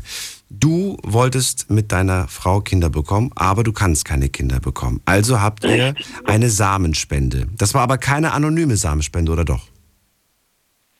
Nein, anonym. Wir haben das über eine Kontaktzeitschrift gemacht. Also wir haben mehrere. Wir haben natürlich über das Internet, wir haben, weil das Ziel ist, wir möchten nämlich die Leute kennenlernen und wissen, mit wem wir es da zu tun haben. Ist ja logisch, oder? Ja, ja, okay. Anonym ist ja klar, wir müssen ja wissen, mit wem wir das zu tun haben. Heißt das, Moment mal, ich will das aber nur, damit ich das verstehe. Bedeutet das, dass dieser Mann dann mit deiner Frau schläft? Nein, natürlich nicht. Das läuft über, über sogenannte Bechermethode. Ah, und das wird selber zu Hause gemacht, oder wie?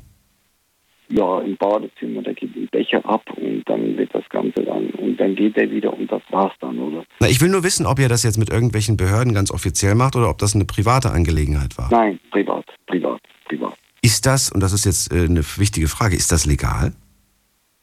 Ja, es ist legal. Wirklich? Es ist legal. Also zumindest bis 2012 war es legal. Und mein Sohn wurde 2012 geboren und die Kleine, die ist 2016 zur Welt gekommen. So, und jetzt kommt aber der springende Punkt und das, das ist das Problem, was wir eigentlich haben, weil wir haben mit den eigentlichen Erzeugern überhaupt kein Problem. Aber es gibt einen zweiten Mann, einen zweiten, aber der ist nicht der Erzeuger. Aber der Typ Aber wer ist der? Wer wer ist das denn? Was, was für eine Rolle spielt dieser Mann? Richtig, was spielt der für einen Mann? Er ist Gutachter hier in Köln. Das wussten wir nicht zu dem Zeitpunkt. Und er hat es auf unsere beiden Kinder abgesehen. Das wussten wir natürlich zu dem Zeitpunkt nicht. Was für ein Gutachter? Das verstehe ich nicht. Was, was, ist, was, ist, was heißt Gutachter? Wir haben erst später festgestellt bei der Überprüfung äh, durch Freunde, dass das in Wirklichkeit ein Gutachter ist für Familiensachen, Streitigkeiten bei Gericht und dass der wiederum auch äh, selber Pflegekinder bei sich hat, alleinstehend ist und offenbar auf kleine Jungs steht. Das haben wir aber nur so, äh, haben wir das bemerkt, weil wie kann das sein, dass alleinstehender Mann, der keine Familie, keine Kinder und nichts hat, plötzlich zwei kleine Pflegekinder bei sich zu Hause hat, Ja. was ja eigentlich gar nicht rechtens ist, zumindest nicht laut Gesetz, so wie ich das äh, juristisch weiß. So. Und der wiederum hat aber sehr viel Einfluss in Köln. So. Das wussten wir zu dem Zeitpunkt nicht, woher. Wir haben den ja auch äh, über eine Zeitschrift kennengelernt, der hat drin geschrieben, ja, gesucht Regenbogenfamilie und wir dachten, okay, das wäre vielleicht ganz schön, eine, eine Familienvater zu haben mit Kindern, wo unsere Kinder mit seinen Kindern dann spielen können. Darüber denkst du ja später nicht nach, oder? Wie, wie der auch, man kann ja nicht hell sehen, oder? So. Und dann ist das Problem, dass sie dann einen Ausflug mal gemacht haben und bei der Gelegenheit hat der dann meinen Sohn gefragt, ob er nicht Lust hätte, bei ihm zu schlafen. Und dann sind wir es allen Wolken gefallen. Wir haben sofort den Kontakt abgebrochen und dann hat er Folgendes gemacht. Der hat dann uns beim Jugendamt angeschwert, sodass sie innerhalb von wenigen Tagen das Gefährdungsdienst bei uns zu Hause hatten. Überlegt dir mal, das ist der Knaller, oder? Mhm. Du musst es mal überlegen. Und das, es ging doch weiter. Wie alt war dein Sohn zu dem Zeitpunkt? Äh, Das liegt jetzt 2019. Mein Sohn ist jetzt neun und das liegt jetzt zweieinhalb Jahre zurück. Also der war damals acht, sieben, äh, sieben Jahre alt war der damals. Das ist heftig. Und das, Wie hast, du, wie hast du das denn mitbekommen, dass der das gefragt hat? Hat er das vor deinen Augen ja, wir waren gefragt? im Auto. Ja, im Auto. Wir waren im Auto drin unterwegs, als wir zu einem Ausflug gingen, zu einem äh, Indoor-Spielplatz. So. Ja, was willst du dann machen? So, und dann hat er uns quasi rausgeschmissen, nachdem wir Nein gesagt haben. Und nur zwei Tage später hatten wir dann die, die Kacke am Dampf. Und das reicht doch nicht. Nur drei Monate später kam vom Gericht ein Schreiben und der hat gehießen, ja, er bekäme jetzt angeblich Umgangsrecht. Er hatte behauptet, der Vater unserer, unserer Kinder zu sein und hatte es geschafft, einen DNA-Test zu manipulieren. Frag mich bitte aber nicht, wie er das geschafft hat. Das ist, äh, ja, aber er hat es geschafft. Und offenbar hat er sehr viele Kontakte in Köln. Ich nenne keinen Namen jetzt natürlich. Und wir haben nur noch eine Angst und eine Sorge. Wir haben jetzt am Freitag einen Termin, wieder der achte von uns, äh, der achte Gerichtstermin. Und wir müssen jetzt die Stadt verlassen mit beiden Kindern. Weil wenn wir das nicht tun, haben wir am Freitag unsere Kinder nicht. Aber warum? Was wirft er euch denn vor? Kind Kindesgefährdung oder was wirft er euch vor? Richtig. Aber warum? Weshalb? Was habt ihr denn getan? Eben nichts. Ja, aber der Vor welcher Vorwurf ist es denn? Was habt ihr denn angeblich getan, was ihr nicht getan habt? Nein, es geht darum, wir haben ihm das Umgangsrecht absichtlich verweigert, weil er eben eine potenzielle Gefahr. Aber er ist doch gar kein Vater, er hat doch gar kein Umgangsrecht. Richtig, doch, das Gericht hat ihm Umgangsrecht zugesprochen. Einer wildfremden Person? Ja, ja, das ist es ja eben. Genau das ist es eben. Habt ihr irgendwas unterschrieben? Habt ihr irgendwie euch da. äh, Verstehe ich nicht. Mein, mein Nachbar kann ja auch nicht einfach kommen und sagen, ich habe jetzt keine Kinder, aber mein Nachbar könnte ja auch nicht kommen und sagen, ich habe Ja, Umgangsrecht. das- wir haben ja, das ist ja, da haben, wir haben ja extra eine äh, Vaterschaftsanfechtung gemacht, 2019. 2020, ha, als meine Frau wieder bei Gericht war, hieß es, ja, wir hätten ja schon die, die, äh, zum, äh, zum Labor gehen sollen, um unsere Probe abzugeben von unseren Kindern und von meiner Frau. In Wirklichkeit wusste aber das Institut davon gar nichts. So. Und erst eine Woche später bekam wir dann einen Anruf vom Institut. Da hieß es dann, ja, die vom Gericht äh, wüssten, äh, die haben vom, vom, vom Institut wussten von gar nichts. Und erst eine Woche später bekamen wir dann plötzlich die Tests, also nach Hause geschickt, wo wir dann so Stäbchen im Mund stecken mussten und das dann extra einschicken. Naja, was kommt denn dabei raus? Dass die Kinder von deiner Frau sind, aber nicht von dir. Oder? Jetzt, ja, ja, aber jetzt kommt der, jetzt kommt der absolute Knaller. Wir wussten, wir haben ja, wir haben ja äh, Fotos vom eigentlichen Spender, wo man Und habt ihr noch Kontakt zu dem oder nicht? in der Ähnlichkeit. Natürlich haben wir Kontakt. Dann konnte er doch Mittag mitkommen zum Gericht. Also ich finde die Sache wahnsinnig komplex, Thomas. Und ich weiß nicht, ob die Sendung dafür geeignet ist, das jetzt kom- komplett auszubreiten. Es äh, scheint äh, ein sehr, sehr schwieriger Fall zu sein.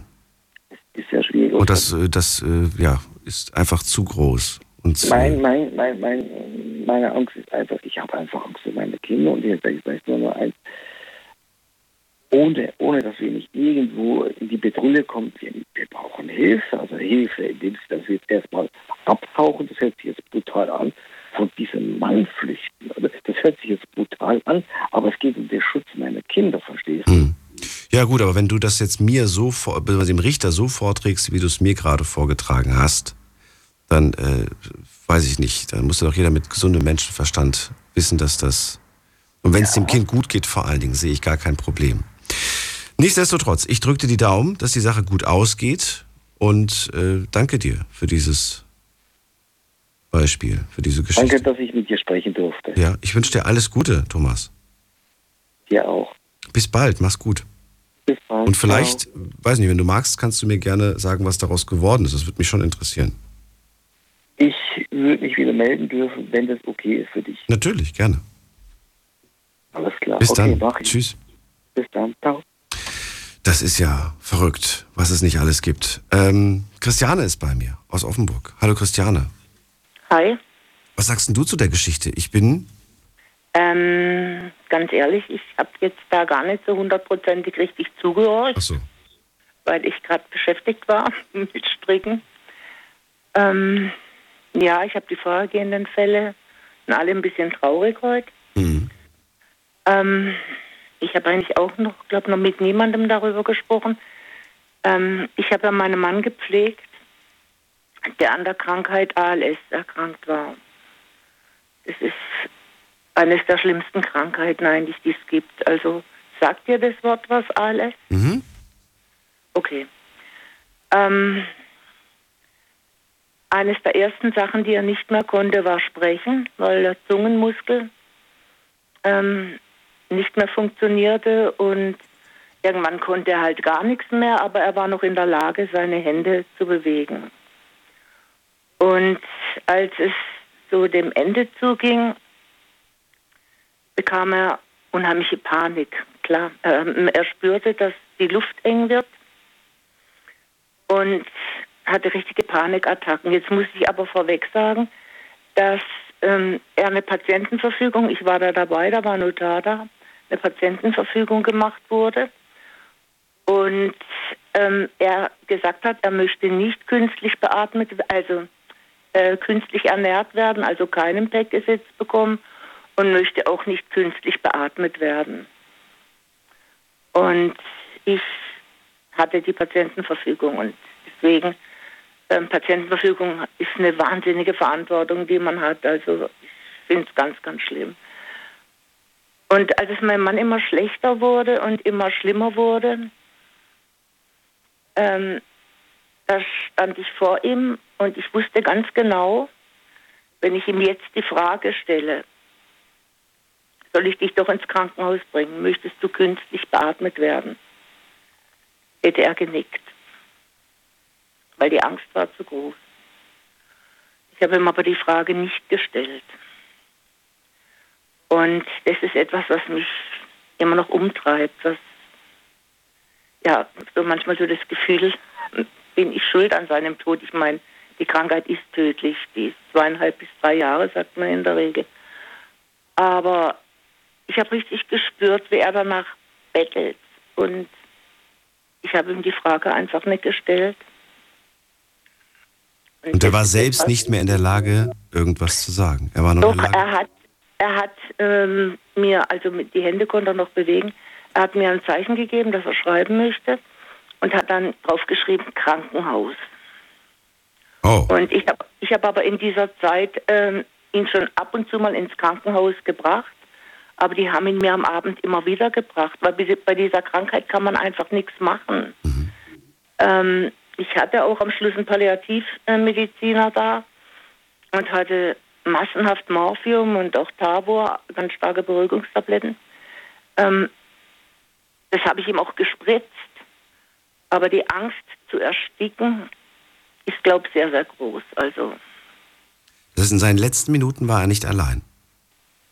nee, ähm, ich hatte ihn im Arm und meine Kinder waren auch da.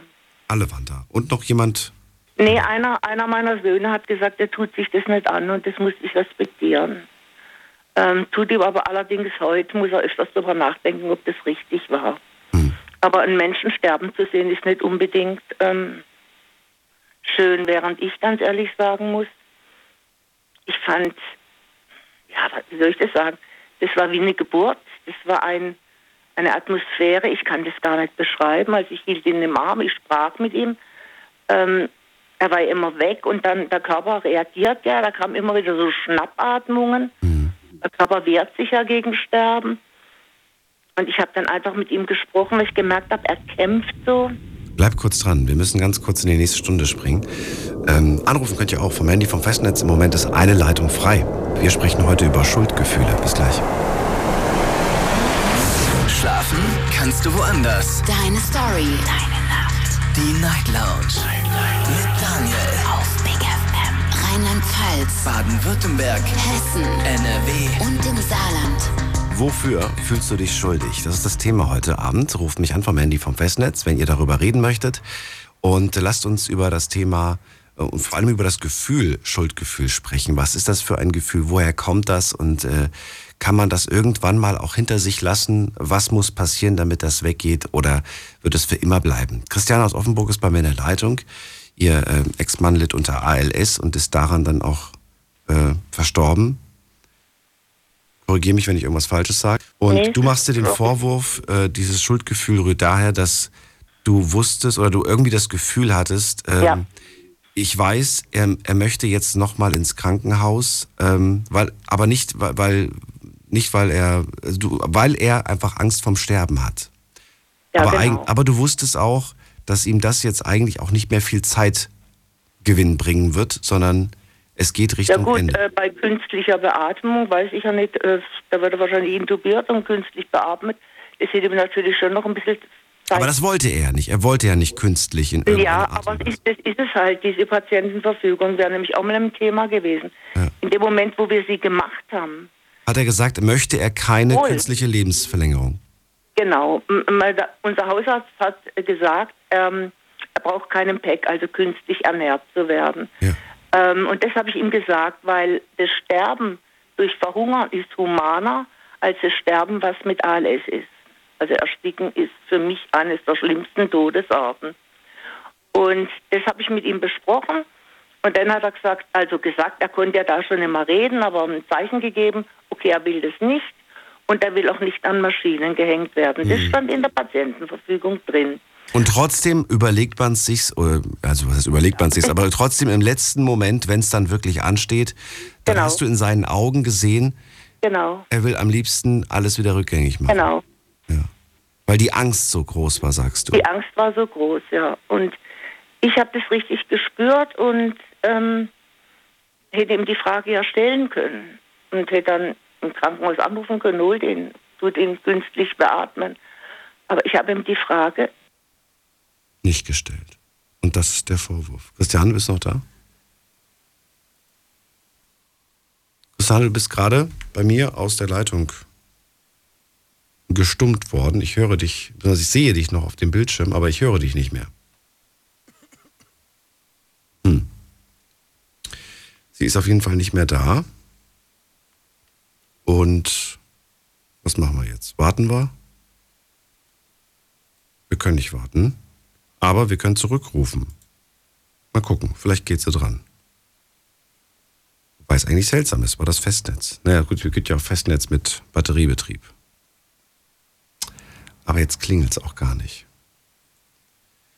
Christiane, ähm, danke dir für deinen Anruf. Ich äh, ziehe weiter erstmal und vielleicht meldest du dich nochmal. Falls du noch irgendwas sagen möchtest, kannst du jederzeit anrufen. Weiter geht's mit der 4.8. Guten Abend, da?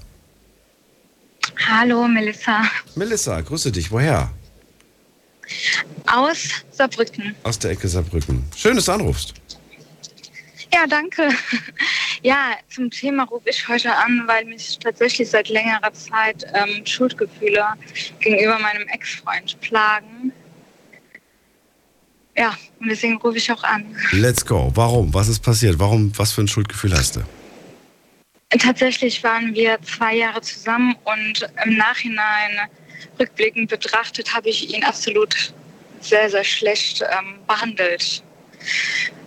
Und bis heute sagt mich das, wir hatten tatsächlich auch schon eine Aussprache gehabt und ähm, nichtsdestotrotz hat das nie wirklich äh, was daran geändert, dass ich wirklich unglaublich schlimme Schuldgefühle habe, weil ich ihm wirklich viel, viel Schlechtes angetan habe.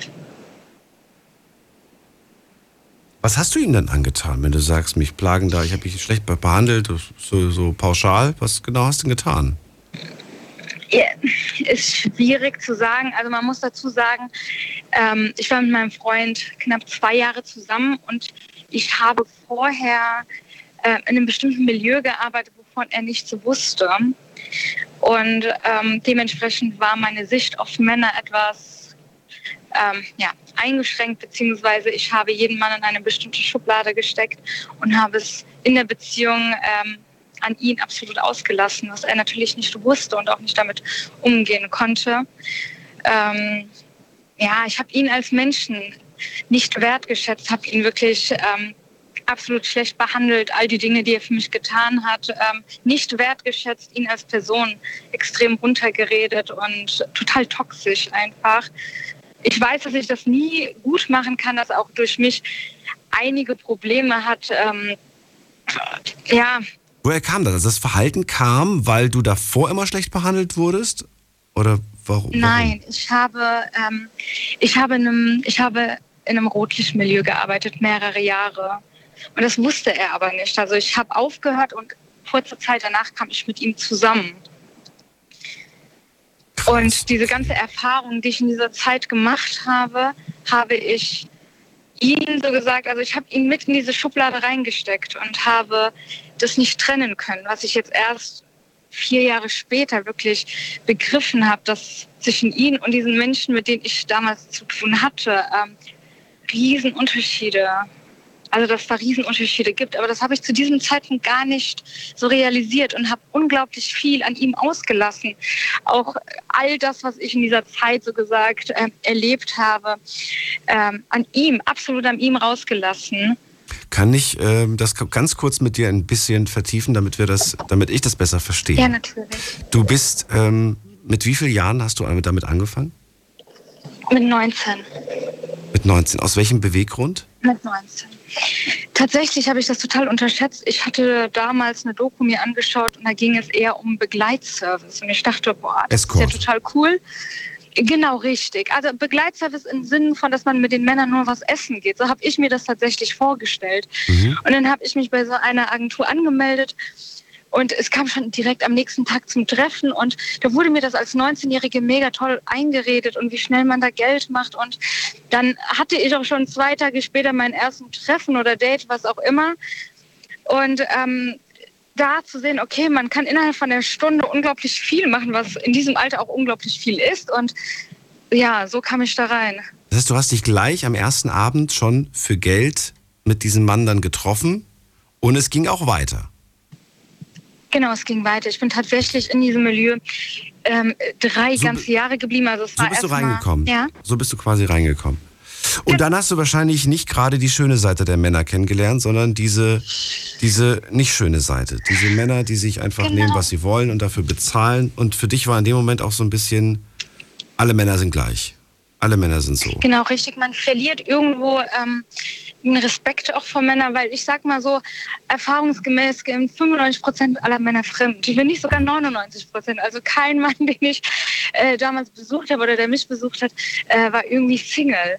Und ähm, dementsprechend ändert sich natürlich die Sicht auf Beziehungen, die Sicht auf Männer und ja, Mit 22 sagst du dann, ich höre jetzt auf. War das so einfach? Oder gibt es da gewisse Knebelverträge oder Menschen, die dich da nicht rauslassen aus diesem Business?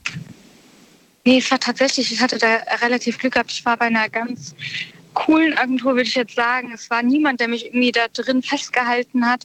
Ich bin tatsächlich von der Agentur ähm, ja, in einem Laufhaus rübergegangen und habe dort ein Jahr lang dann gearbeitet und bin dann ähm, komplett raus. Also habe mich dann doch ähm, für eine Ausbildung entschieden. Warum? Darf ich fragen, warum? Das ist, äh, Ja. ich finde das interessant und man- manche machen nicht diesen Absprung. Die sagen, kein Bock drauf oder nee. Warum hast du es dann trotzdem gemacht? Tatsächlich muss ich sagen, die Angst, dass es irgendwann rauskommt, war zu hoch. Es wusste niemand aus meinem wusste Umfeld, niemand. was ich mache. Nee, es wusste niemand. Aber du hast gutes Geld verdient, oder nicht?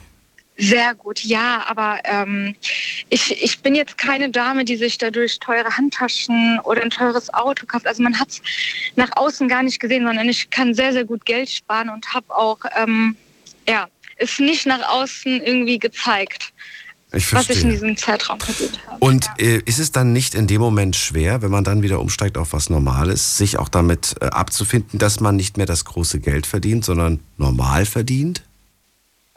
Tatsächlich muss ich sagen, in der Anfangsphase war es natürlich etwas schwierig, aber diese innere Ruhe, was ich da hatte, das war für mich unbezahlbar, weil während dieser Phase, als ich das gemacht habe, hatte ich immer Angst gehabt, dass irgendwas rauskommen könnte. Sobald mein Handy geklingelt hat oder Freunde zu mir meinten, hier, wir müssen mal reden. Die erste Angst, die ich hatte, war, dass die mich auf irgendeiner Plattform gefunden haben oder gesehen haben oder irgendwelche Bilder von mir aufgetaucht sind. Und mir war irgendwann das Geld gar nicht mehr so wichtig, sondern mein innerer Frieden, zu wissen, es kann mir niemand irgendwie was anhaben oder niemand kann irgendwas von mir noch im Internet finden. Und es kam auch nie der Gedanke so, oh, teure Stromrechnung, naja, ein Date und ich hätte es bezahlt. Also man muss sagen, ich muss sagen dazu, auch bis heute zähle ich die Sachen immer noch so ab. Wenn ich zum Beispiel eine Rechnung Wert von 200 Euro bekomme, denke ich mir, naja, in einer halben Stunde hättest du das eigentlich schon drinne. Aber es ist nicht, dass ich, seitdem ich damit aufgehört habe, nochmal nachgedacht habe, ähm, Du da rechnest in nicht diese mehr so. Richtung wieder Du rechnest so nicht mehr, okay. Ähm, der Zeitpunkt vom Austritt und von dem ich lerne ihn gerade kennen, wie groß war der, Zeit, der Zeitabspann? Das waren zwei Wochen. Wow, okay. Äh, wie Ja. habt ihr euch kennengelernt? Wir haben uns tatsächlich online kennengelernt. Ja, Okay, über eine Dating-Plattform. genau richtig. Und er wusste natürlich anfangs nichts. Er wusste, er wusste es bis zum Ende nicht, also er weiß es bis heute nicht. Okay. Ähm, Genau. Warum hast du dich auf eine Beziehung eingelassen? So kurz nachdem du ja eigentlich ausgestiegen bist aus dem Business und eigentlich ja auch in dieser Zeit gelernt hast, oder was gelernt hast, aber gemerkt hast, dass äh, ja, die Männer eigentlich äh, du gut drauf verzichten kannst. Ich hatte tatsächlich immer irgendwelche Beziehungen geführt, auch während ich diese Tätigkeit gemacht habe. Ich habe die Männer irgendwann einfach nicht mehr ernst genommen. Und als ich dann damit aufgehört habe, weil ich weiß von mir selbst aus, dass ich alleine nicht so gut klarkomme. Ich brauche immer die Liebe eines Mannes. Ähm, ich bin selbst ohne Vater groß geworden und gehe davon aus, dass es sicherlich was damit zu tun hat. Geborgenheit, Ähm, Nähe, sowas. Genau, richtig. Nähe, Sicherheit auch. Ähm, und als ich dann aufgehört habe damit, ähm, habe ich dann auch damals mit meinem Freund gemacht und habe mich nach was Neuem gesehnt. So gesagt, ein Neustart mit einem neuen Menschen. Aber habe gar nicht gemerkt, dass ich nicht in der Lage bin, ähm, einem Mann zu vertrauen, beziehungsweise einem Mann meine Liebe zu geben oder auch Liebe zu empfangen, weil ich alles als falsch oder als Lüge angesehen habe, was er für mich getan hat. Und das sagt eine Frau, die selbst quasi ein, ja, ein zweites Leben geführt hat, von dem Genau, keiner was richtig, wusste. ja. Hast du ihn äh, kontrolliert? Hast du ihn gescannt? Hast du geschaut, was er so treibt? Ähm, weil wenn du sagst, ich habe ihm nicht vertraut, ich konnte nicht glauben, was er sagt, dass er wirklich so gut zu mir ist, oder bist du der gan- ganzen Sache gar nicht nachgegangen? Nee, ich bin der Sache gar nicht nachgegangen. Also ich ähm, war eher total ja, kalt zu ihm. Also es war mir tatsächlich auch egal, weil ich zu 100 Prozent davon ausgegangen bin, Dass er dich betrügt? früher oder später, genau, ja, dass er früher oder später mich so oder so betrügt. Und ich dachte mir, naja, du musst gar nicht danach suchen. Es wird so oder so passieren. Ihr habt nie so ein offenes Gespräch geführt, so nach dem Motto, sag mal, hast du, warst du eigentlich schon mal in einem Laufhaus, so von wegen, ne? Hast du eigentlich schon mal für Sex Nee, bezahlt? Gibt ja junge Männer, die Also das, die das dann machen. immer- Oder was ist nicht nur junge, auch ältere Männer. Genau. Ich habe das immer so ein bisschen ins Lächerliche gezogen.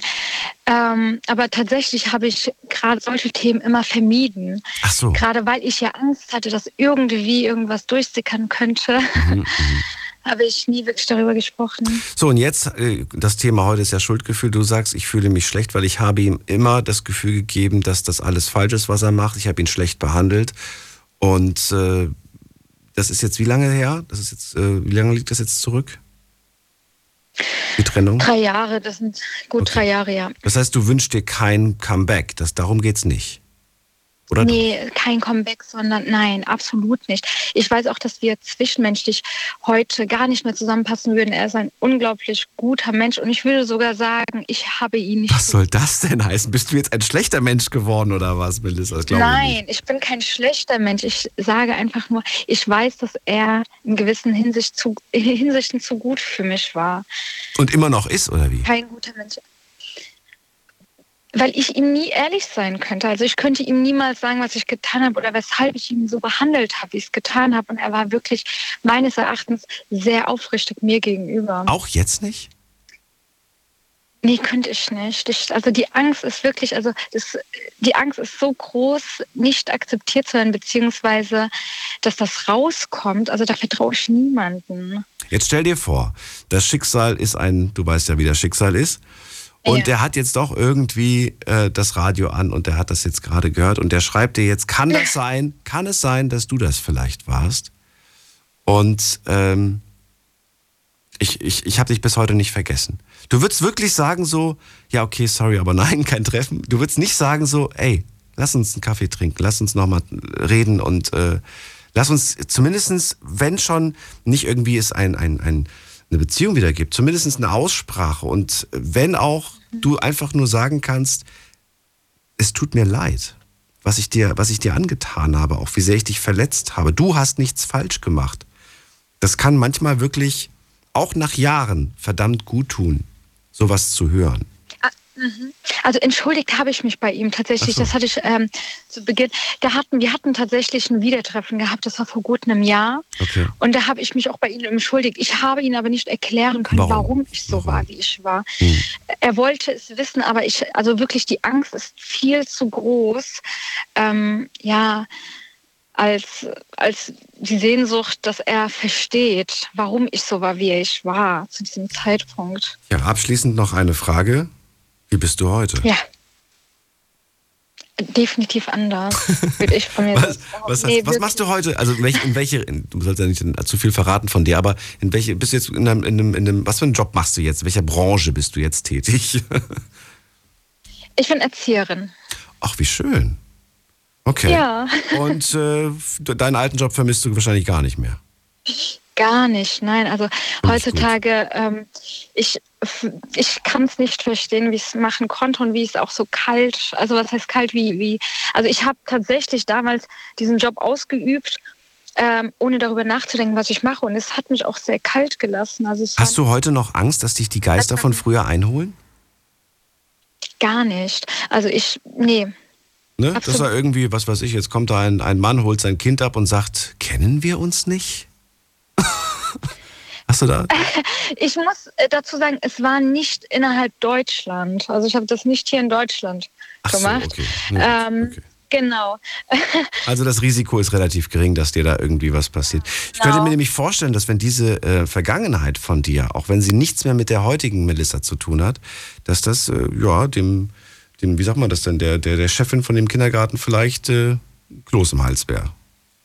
Ja, das natürlich. gibt einfach. Ne? Die Eltern, die dann sagen würden, nein, das gibt es nicht. Weißt du, hat überhaupt nichts damit zu tun, dass du ein toller Mensch bist und eine Richtig. wunderbare Erzieherin, vielleicht auch in deinem Job. Trotzdem, die, die, die wollen das nicht. So ist die Gesellschaft. Ja. Auf jeden Fall. Ich äh, danke dir, dass du das mit, äh, ja, mit uns geteilt hast und mit mir.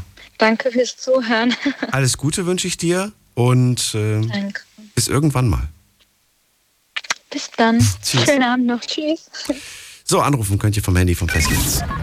Die Night Lounge 0890901. So, und wir schauen mal, was online so passiert ist.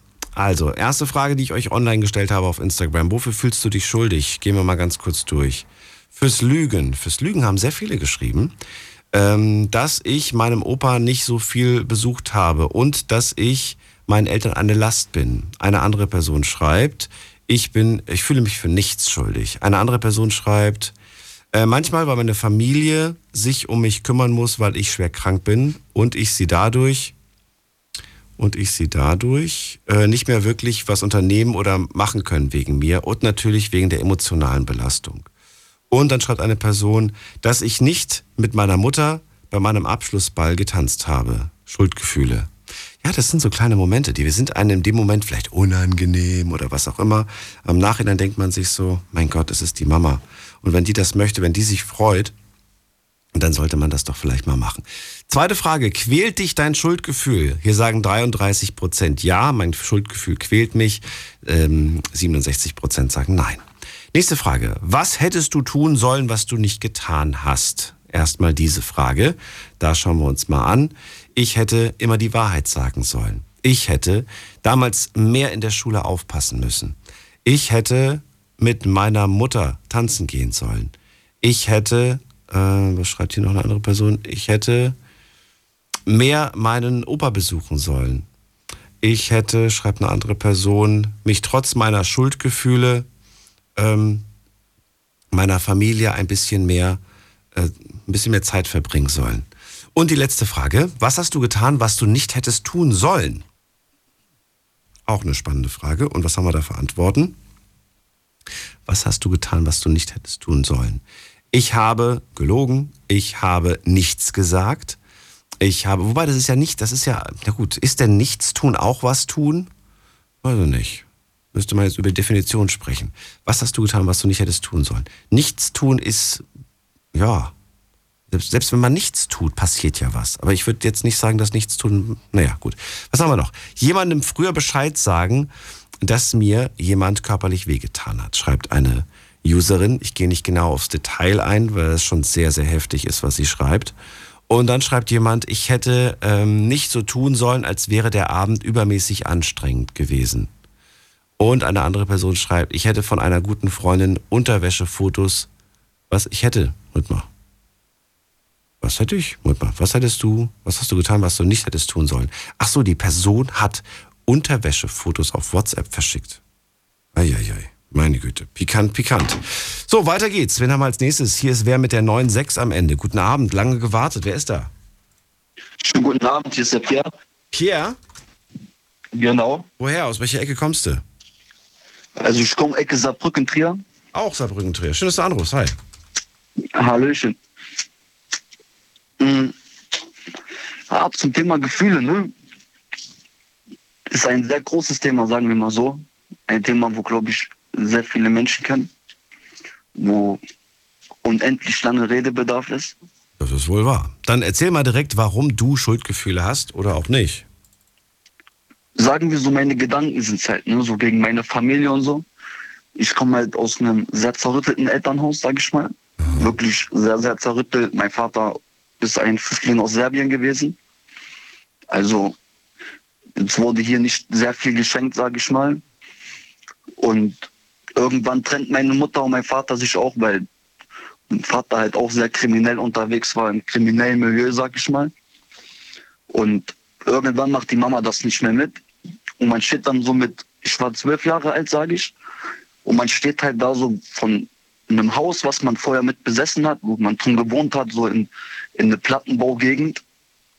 Und man muss sich erstmal neu gewöhnen. So, es gibt neue Ran Rangordnungen, sag ich mal.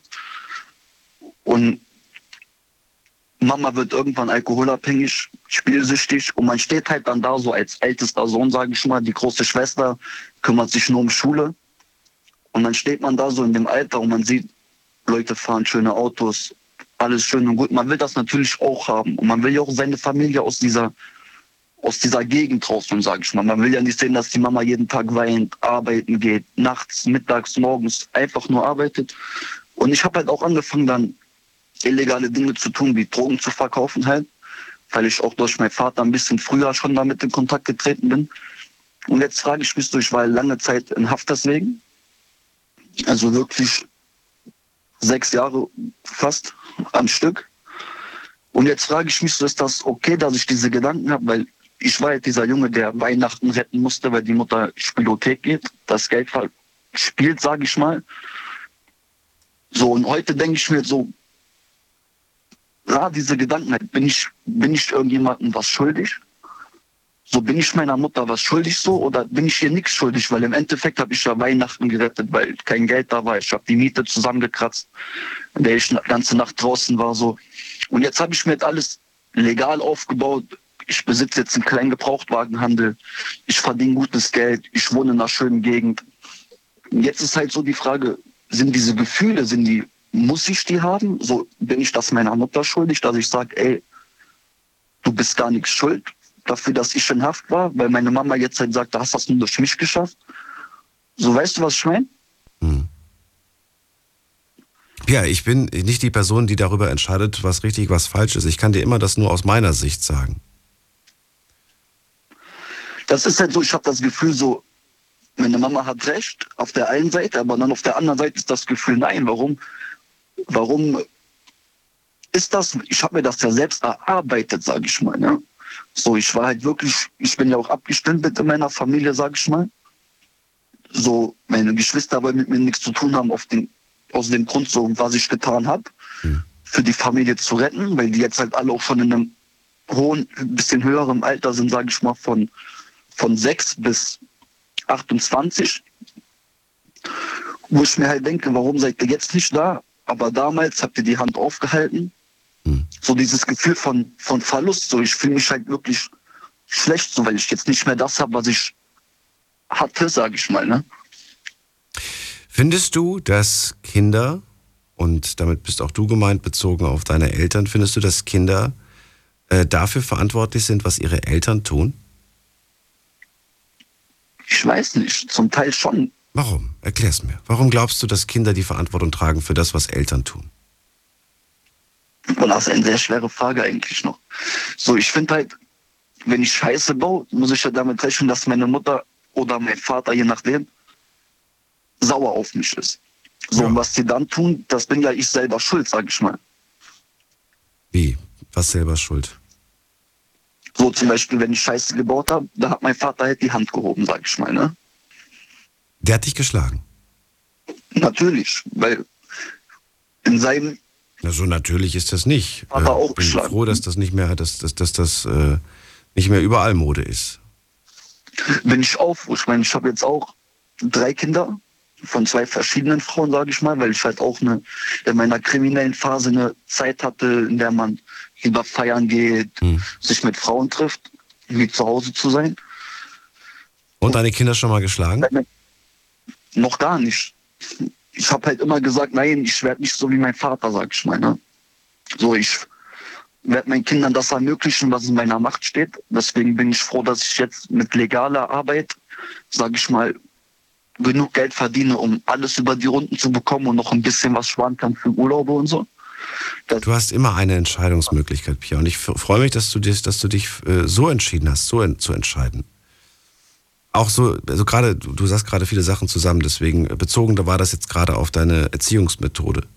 Dass du von dir sagen kannst, nein, ich habe meine Kinder noch nie geschlagen. Das ist gut. Ja. Das ist deine Entscheidung gewesen. Du hast eine Entscheidung getroffen. Es gibt welche, die, die sagen, äh, ich bin als Kind geschlagen worden, mir hat es nicht geschadet, meinen Kindern wird es auch nicht schaden. So ungefähr. Also ich, ich sag, zum Teil hat es schon etwas geschadet, weil, weil das ist ja dann Alltag, sage ich mal. So, man denkt dann, ich habe ja dann Natürlich noch schadet es, man sollte generell Kinder nicht schlagen. Ich, deswegen freue ich mich ja, dass du dich so entschieden hast und äh, dass du trotz dieser Umstände, aus der du kommst, du sagst ja, ich komme aus einer zerrütteten Familie, man, man hört es dir an, man, man das, was du alles erzählt hast, ich kann es mir richtig vorstellen. Und äh, auch die Gründe, die du genannt hast, äh, du reflektierst das alles sehr, sehr gut. Ich glaube, du hattest auch genug Zeit zum Reflektieren. Und ich hatte sechs Jahre Zeit, du sag sechs. Jahre Ne? Zeit, ja. Und jetzt hast du dir was Eigenes aufgebaut. Und jetzt, wo du was aufgebaut hast, denkst du darüber nach, wa- was genau quält dich denn jetzt? Dass du es, dass du es aus dem Loch rausgeschafft hast? Oder warum? Was, was quält dich? Ich kam halt aus der Haft raus und wie das halt ist bei, man, man rutscht erstmal wieder ein bisschen, ich bin auch erstmal wieder ein bisschen so in mein altes Milieu reingerutscht, weil man halt, man kommt, ich kam aus der Haft raus mit mm, 1000 Euro, was ich mir zusammengespart habe, weil man hat ja Pfändungen von Gerichtskosten etc. Und das ist halt das, was man sich so ansparen kann, ohne dass das wegkommt. Und dann ist man erst noch mal drin, weil man vorher in meinem Leben habe ich halt sehr viel verdient. Also ich hätte jede, jede Woche in Urlaub fliegen können, sage ich mal. Ich hätte mir jeden Monat ein neues Auto kaufen können, sage ich mal. Na, aber jetzt, Pierre, ich will nur wissen, was, was, was dich jetzt quält. Was ist jetzt der quälende Schuldgedanke? Dass ich mir alles selber aufgebaut habe und meine Familie jetzt wieder kommt, weil meine Mama halt sehr krank ist. Ne? Also wirklich sehr krank. Die Krankenkasse übernimmt nicht alle Kosten. Und dass die jetzt nach zwei Jahren, wo gar kein Kontakt war, in der Zeit, wo ich mir alles aufgebaut habe, weil ich halt vor zwei Jahren entlassen wurde, habe ich mir alles aufgebaut, mit viel Hilfe, mit viel Schweiß und Blut, auch Tränen zu Hause gesessen, weil man Angst hat, man verliert es doch irgendwann, weil man halt diesen Stempel hat als Krimineller, sage ich mal. Okay, Ma- Mama ist krank. Also das ist, der, das ist der Punkt gerade. Mama ist krank und Mama kommt jetzt zu dir und hält die Hand auf, oder wie? Genau so erst kamen meine Geschwister so an, ja, können wir mal telefonieren, können wir uns mal treffen. Dann trifft man sich, man geht was essen dann kommt so nach und nach. Man merkt dann halt, okay, die wollen irgendwas, Ach so. die wollen Geld. Und dann Ja, trifft man ist- sich mit der Mama Das ist, das und ist, dann muss man sich halt anhören, so, Was hat denn Mama? Also hat Mama jetzt gesundheitlich Probleme? sie hat äh, starken Krebs. Oh. Und der ist nicht mehr aufzuhalten oder was ist jetzt? Also man, man kann ihn noch, also er ist, er ist noch nicht gestreut, sag ich mal. Also man könnte das noch behandeln. Die Kosten liegen halt ein bisschen hoch, sodass die Krankenkasse nicht alles zu 100 Prozent übernimmt. Sodass schon ein bisschen was an Eigenanteil muss, weil noch irgendwelche anderen Dinge dazu bekommen sind von Fachbegriffen, die ich noch nie gehört habe, so, weil ich habe ja keinen Doktortitel, sage ich mal. Hast du das von Ärzten gehört oder hast du das von ihr gehört? Auch von den Ärzten, von den Unterlagen. Es ist halt schon so ein fünfstelliger Betrag, wo selbst beteiligt werden muss. Boah, okay. So, und du, du wägst jetzt ab, ob du ihn zahlen sollst oder nicht zahlen sollst, oder was ist jetzt gerade in deinem Kopf?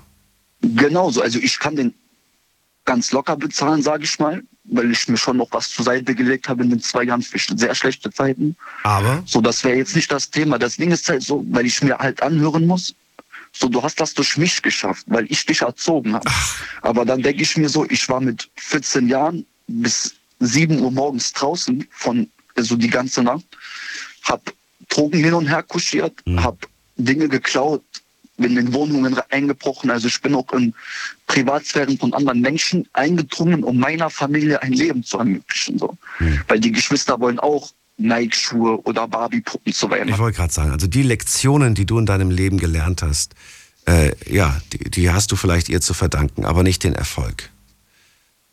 Und das ist das halt so. Ich, würde ich, wäre sie zu mir gekommen und hätte mich normal gefragt, dann wäre das auch für mich gar kein Thema.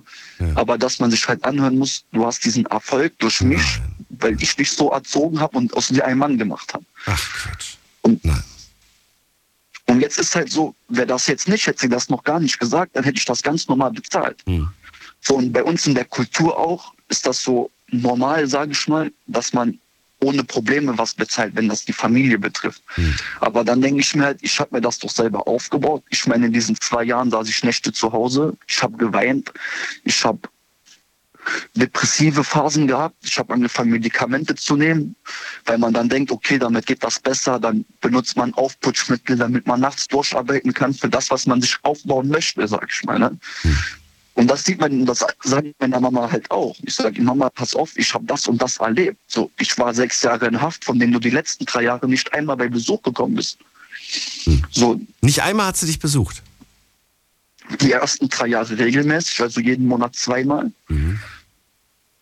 So, und aber danach nicht mehr. So die letzten drei Jahre war ich eigentlich so für mich alleine. Ich hatte halt meine Freundin, die ich auch sehr oft sehr schlecht behandelt habe. Also da schäme ich mich auch viel für das, was ich damals getan habe, dass ich sie, ich habe sie auch halt äh, gewalttätig angefasst, sage ich mal. Aber dass sie halt nicht aufgehört hat, mich zu lieben, sondern mir jetzt eine Chance gegeben hat. Wo ich auch Gott dankbar bin, wo ich jedem Menschen dankbar bin, der ihr eingeredet hat, geht zu ihm zurück, er wird sich ändern. Das war vor seiner Haft, er war stark kokainabhängig, wo ich auch in Haft dran gearbeitet habe und alles, dass ich jetzt diese Frau, diese sechs Jahre, die auf mich gewartet hat, ne, das, was nicht selbstverständlich ist. Weil ich sag so, wird meine Frau in den Knast kommen und ich müsste sechs Jahre warten, weiß ich nicht, ob ich das könnte, sage ich mal. Ne? So, und sie sagt auch, bezahl das, bezahl das nicht, du musst es selber wissen für dich. Und jetzt ist halt so das Gefühl, soll ich es tun? Soll ich es nicht? Weil an einer Seite liegt meine Mama, ohne meine Mama wäre ich nicht hier. Die hat mich nicht umsonst im Bauch getragen, sage ich mal. Sie hat dich auf die Welt gebracht, ja. Das, das hat sie gemacht. Aber im Endeffekt hat sie mich auch alleine gelassen, sage ich mal. Auch schon im jungen Alter, wo ich halt draußen sein musste, wo ich Sachen machen musste, wo ich da nicht wollte. Ich bin ja nicht geboren und habe gesagt, ey, jetzt werde ich Einbrecher, jetzt werde ich Drogendealer, jetzt werde ich Autoschieber oder so. Da könnte man genauso auch die Frage stellen, war sie deine Erzeugerin oder war sie auch deine Mutter? Das könnte man so formulieren, ja. Wenn man ganz hart wäre, ne? Ich bin bei diesem Thema gerade emotional hin und her gerissen und ähm, weiß nicht, ob der Gedanke, den ich den ich in dem Moment habe, ob das der richtige Gedanke ist, Pierre. Ja. Weißt du, weil ich dann auch so, ich lasse mich manchmal von Emotionen auch treiben. Von Wut lasse ich mich manchmal treiben und dann haue ich eine Meinung raus, die ich im nächsten Moment dann aber gar nicht mehr so meine, weil ich sage, nee, so hart bist du doch eigentlich gar nicht. Aber in dem Moment denke ich halt, ja, eigentlich schon. Weißt du? Ähm, wenn ich das nötige Kleingeld habe, und das ist jetzt nicht meine endgültige Meinung, aber ich, wenn ich das, klar würde ich es machen, es ist meine Mutter, aber wahrscheinlich würde ich auch sagen, so, damit habe ich mein, ne, damit habe ich quasi damit sind wir quitt, so ungefähr. Du warst nicht für mich da, Ja. ich war jetzt für dich da, wir sind quitt. Äh, ich bezahle dir das und so weiter. Ähm, melde dich an Weihnachten, Geburtstag, ich werde mich melden bei dir, aber komm nicht mehr, komm nicht mehr wegen Geld zu mir. Ja. Wahrscheinlich Ja, so. das Aber das stimmt, sage ich aus der jetzigen Fall sehr- Emotion heraus, weil ich jetzt gerade geladen bin von dieser Emotion, die du mir gerade vermittelt hast. Vielleicht denke ich am nächsten Ja. Tag, wenn ich drüber geschlafen habe, schon wieder ganz anders. Nichtsdestotrotz, ich bin gespannt, wie du das für dich entscheiden wirst und äh, ich hoffe, dass du die richtige Entscheidung triffst, die dich nicht noch mehr quält für die Zukunft und äh, ich danke dir, dass du das mit mir geteilt hast. Ich danke dir auch. Alles Gute. Danke, gleichfalls. Hat Okay, mach's gefreut. gut. Bis dann. Bis dann. Tschüss. Puh, schwere Entscheidung. Nächster Anrufer, Buddy aus dem Westerwald. Buddy, hörst du mich? Ich höre dich, ja. Du mich auch? Ja. Was sagst du denn zu der Geschichte gerade? Ja, die war heftig. Also am Anfang dachte ich mir so, ja, das wird ein Scherzanruf, aber dann irgendwann habe ich mir gedacht so, oha, das ist, ja, das ist schon, Ersten 20 Sekunden habe ich das auch gedacht. Aber dann ähm, habe ich gemerkt, diese Geschichte ist authentisch. auf jeden Fall. Also das ist heftig. Also ich, ich wüsste auch nicht, was ich machen würde. Also klar, Familie geht immer über alles und ah, Geld, egal wie man es besorgt hat, ob das jetzt legal war oder illegal, ja gut, aber ja, es ist Jetzt mal bezogen auf die, auf den Lösungs, nicht Lösungsvorschlag, aber auf das, was ich jetzt gerade gesagt habe, die, die emotionale Entscheidung, die ich jetzt äh, im ersten Moment getroffen hätte. Würdest du sagen, ja, so denke ich auch, oder denkst du anders? Was würdest du machen? schwierig. Daniel, ganz ehrlich, das, kann, das kannst weder du noch ich beantworten. Das muss er für sich selber entscheiden. Das ist halt, Pierre hieß der Kollege, ne? Ja, also das ist halt, er muss selber abwägen von wegen, was hat, was, was war für mich immer das Wertvollste und habe ich mehr Enttäuschung erlebt oder Naja, wenn sie mehr Enttäuschung haben und da kommt plötzlich ein, ein Elternteil, hat, dich, hat sich die ganze Zeit eigentlich ne, nicht groß um dich gekümmert und hält plötzlich die Hand auf und sagt, ohne mich wärst du gar nicht auf dieser Welt. Boah, allein für die Aussage würde ich sagen. Ich gehe weiter. ja. Ohne ja, aber auf deiner nicht auf wenn du mal dieser über, Welt. Ja, aber er dachte ja selber von wegen, die Mutter ist schwer krank. Mhm. Ähm, ja, wenn das jetzt, Gott bewahre, jetzt doch irgendwie schnell gehen würde und ne, die Mutter auf einmal nicht mehr da ist, die Schuldgefühle und ach, das Na ist klar, alles damit nicht ist nicht zu scherzen. Wir reden ja nicht von einer Grippe oder so. Klar. Da muss Ja, was eben, passieren eben. und relativ schnell muss da was passieren. Das ist ja das Ding. Buddy, kommen wir zu deinem Schuldgefühl. Vielleicht ist das was anderes. Erzähl. Äh, ja, ich habe Schuldgefühle meiner Tochter gegenüber, ehrlich gesagt. Warum? Ja, weil ich für sie so gut wie nie da bin. Ich bin halt viel am Arbeiten und ja, halt auch äh, durch die Trennung von ihrer Mutter und alles leben wir jetzt halt auch, also wir leben jetzt schon seit drei Jahren nicht mehr zusammen und ich habe sie zwar regelmäßig alle 14 Tage, aber ja, ist halt immer nur ein Wochenende, ne? Und ich lege halt oftmals, oder beziehungsweise hauptsächlich, lege ich den Wert halt auf den Beruf. Ähm, auf der anderen Seite, klar, ich verdiene das Geld halt hauptsächlich für sie, ne? Also, auf der anderen Seite denke ich mir auch so, ja gut, Geld ist nicht alles und man könnte ja eigentlich auch mal sagen, gut, pass auf, äh, man nimmt sich einfach mal mehr Zeit für die Kleine. So, und dann, ja, das genau das ist es nämlich, das Aber. Wenn ich die Kleine dann mal mehr bei mir habe, äh, ich habe bis vor Halloween habe ich die Zeit mit meiner Kleinen herzlich wenig, ja, was heißt wenig, falsch genutzt. Ja, man hat Kann halt, Falschzeit nutzen.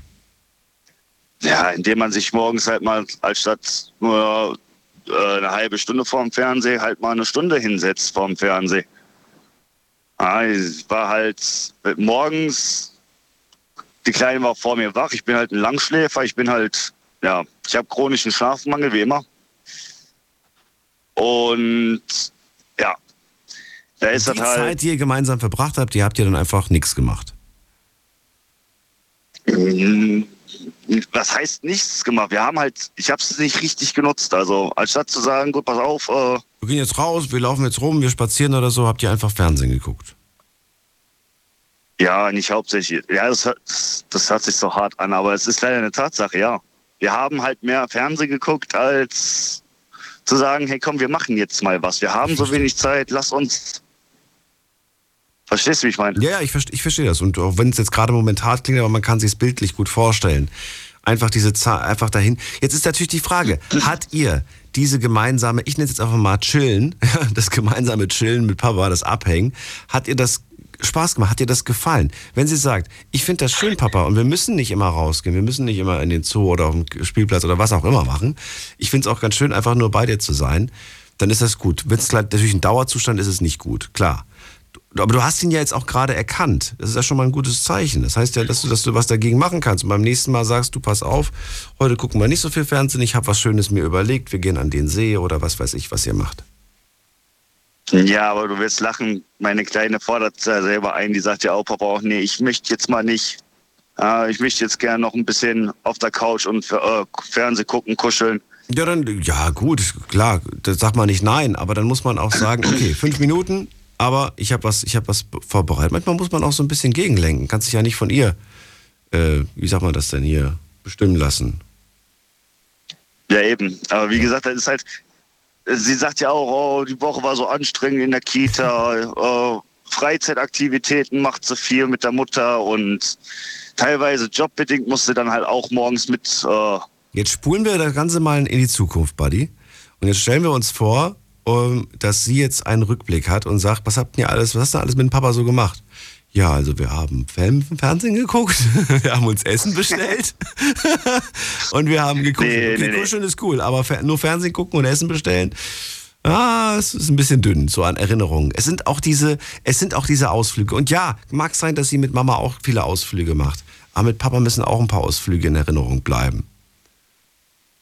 Ja, wie gesagt, wir hatten jetzt äh, an Halloween sind wir um die Häuser gezogen und das, das ist eigentlich eine richtig geile Geschichte gewesen. Hast und du zwar, mitgemacht? ich hatte mich mit der, natürlich habe ich mitgemacht. Auch verkleidet? Äh, nein. Oh, auf. Adi, du ich, ich, Spielverderber. erzähl, ich, ich erzähl dir mal ganz kurz, wie das war. Ja, ähm, ich hatte mich mit der Wo Mutter die Woche darüber noch unterhalten, von wegen, dass ich halt vorhatte, mit der Kleinen um die Häuser zu ziehen. Da war die Mutter hingegen aber nicht so erfreut drüber, weil wegen Corona und, ne, ah, wie auch immer. Da habe ich halt nachher gesagt, ja komm, weißt du was, ähm, ich verspreche dir von wegen, ich besorge da hier so ein- eine schöne Meter 50 Antenne, ah, hier so ein ähm, Sammelstock. Wie heißt das? Äh, Kescher. Kescher, genau. Ja, und dann, wenn die Leute da irgendwas geben können, können sie da in den Kescher tun, damit wir halt immer schön den Abstand bewahren und so. Ja, da hat die Mutter halt nachher doch eingelegt, hat gesagt, ja, komm dann. Ne? So, und oh, Halloween ist auf den Samstag gefallen und da bin ich, bin ich noch durch die Stadt und ich habe verzweifelt gesucht, also für die Kleine noch irgendwie versucht, irgendein Kostüm zu organisieren. Ne? Die ersten zwei Stunden, wir waren in neun, zehn Geschäften, nichts gefunden. Da habe ich gesagt, weißt du was, komm. Ja, was Egal, jetzt? Was jetzt war sie fahren- denn jetzt schlussendlich? Als? Ähm, wir sind dann nochmal ganz weit weggefahren. Also ich bin Als was war sie verkleidet? Jetzt mach mir doch nicht so die Spannung. es war eine kleine Hexe. Ah, okay. Und Papa hat sich Ja, nicht und verkleidet. Ach Mensch. Na gut. Nee, nee, leider nicht. Aber guck mal, du hast ihr den kleinen Traum erfüllt und sie hat sich gefreut. Und das ist doch schön. Habt ihr auch ein paar Fotos gemacht als Erinnerung? Natürlich. Sehr gut. Papa, aber zur Entschuldigung, Papas Gesicht ist gruselig genug, also von dem her. Ach, Quatsch. Da brauche ich kein Halloween für. Ach, Quatsch. Ja, aber wie gesagt, im Großen und Ganzen, auch wenn ich jetzt unterwegs bin, nur die Woche über und ich denke oftmals über sie nach und denke mir so, ah Mann, jetzt bist du schon wieder hunderte Kilometer weit weg und du könntest eigentlich jetzt abends mit ihr kuscheln und sowas. Klar, da, da denke ich mir immer wieder so, ach, mach es doch mal richtig. Aber dann auf der anderen Seite, also ich, ich bin jetzt auf dem Weg wieder zu ihr. Ich bin jetzt gerade in der letzten Runde. So, und das, ich freue mich schon wieder mega drauf und ich hoffe einfach von wegen, dass ich jetzt halt dieses Wochenende mal wieder einen Arsch hochkriege, auf gut Deutsch und sage von wegen, ja gut, äh, der Fernseher bleibt aus, wir fahren jetzt mal nicht nur äh, zu ihrer äh, Spielfreundin, sondern wir machen jetzt mal was anderes. Wir machen jetzt mal was Richtiges. Äh, keine Ahnung, vielleicht ins Kino gehen oder sowas. Wo ich mir auch schon gesagt habe, von wegen, sie, sie mag unheimlich gerne Kino. Und das ist halt mal was ganz anderes als Fernseh gucken. Ne? Das ist halt auch eine schöne Erfahrung. Ja, absolut. Und einfach jetzt mal sagen, hey, fünf gerade sein lassen und einfach mal jetzt die Zeit nur für die Kleine nutzen. Mach was Cooles. Jetzt, Ja. ist, jetzt ist Winterzeit. Ey, so viele tolle Sachen, die man zu Hause machen kann. Kann Plätzchen backen zusammen. Ähm, basteln irgendwas zusammen. Vielleicht einen Weihnachtskalender basteln, Söckchen, was weiß ich. Es gibt so viele Möglichkeiten. Fensterdeko könnte man auch basteln. Ähm, ja, viele Sachen, die man machen kann. Ja, ich freue mich auf jeden Fall auf den ersten Schnee und sowas, weil Schnee und. Echt? Du rechnest mit Schnee? Oh Gott, ich nicht. Aber vielleicht, vielleicht du kommt wirst er. lachen. Ich habe schon meinen ersten Schnee hinter mir gehabt. Was? Echt? Unten im Allgäu. Ja, Ach, natürlich. Allgäu, okay. Ja, ja, da hat schon ein bisschen geflockt. Ja, Gott sei Dank nicht liegen geblieben, aber beruflich gesehen ist Schnee scheiße. Entschuldigung. Äh, aber so für den privaten Zweck, wenn es am Wochenende, wenn ich zu Hause bin, wenn es da schneit, ja, von mir aus kann es da Hunde regnen. Also Ja, ich, ich, also ich mag Schnee auch, versteht mich nicht falsch, aber ähm, irgendwie muss ich sagen, seitdem ich einen Führerschein habe, bin ich froh, wenn es es nicht schneit, wenn wir keinen Schnee haben. Mag's immer, wenn die Straßen äh, ja, nicht weiß sind. Ja gut, aber lieber eine weiße Straße wie äh, nasses Laub, ne? weil man sieht die Gefahr dann halt wohl ja, schon gut, eher. eine Ne? glatte Straße schließe ich damit auch aus. Das wünsche ich mir auch nicht. Das stimmt. Generell. Also das ist einfach nur eine Frage von dem, äh, wie vorsichtig bist du, ne? Bei einer schneebedeckten Fahrbahn oder Schneematsch, da brauche ich auf der linken Spur nicht mit 120 fahren. Das, das, Ich hoffe, ihr habt alle schon eure Winterreifen drauf. nein, ich nicht. Was? Buddy, sag das doch nicht. Wirklich nicht. Warum nicht? Nein, ja, ich, ich habe gestern, gestern einen Anruf bekommen, von wegen mein neues Auto ist da, worauf ich schon seit, ach, schon seit einem halben Jahr warte.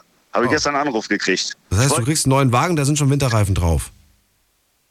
Da kommen jetzt Winterreifen drauf, ja. Na gut. Aber wie, wie gesagt, das ist halt, ich, ich wollte jetzt eigentlich das Wochenende, wollte ich mir gebraucht kaufen, habe das schon alles soweit in die Wege geleitet, aber äh, nee.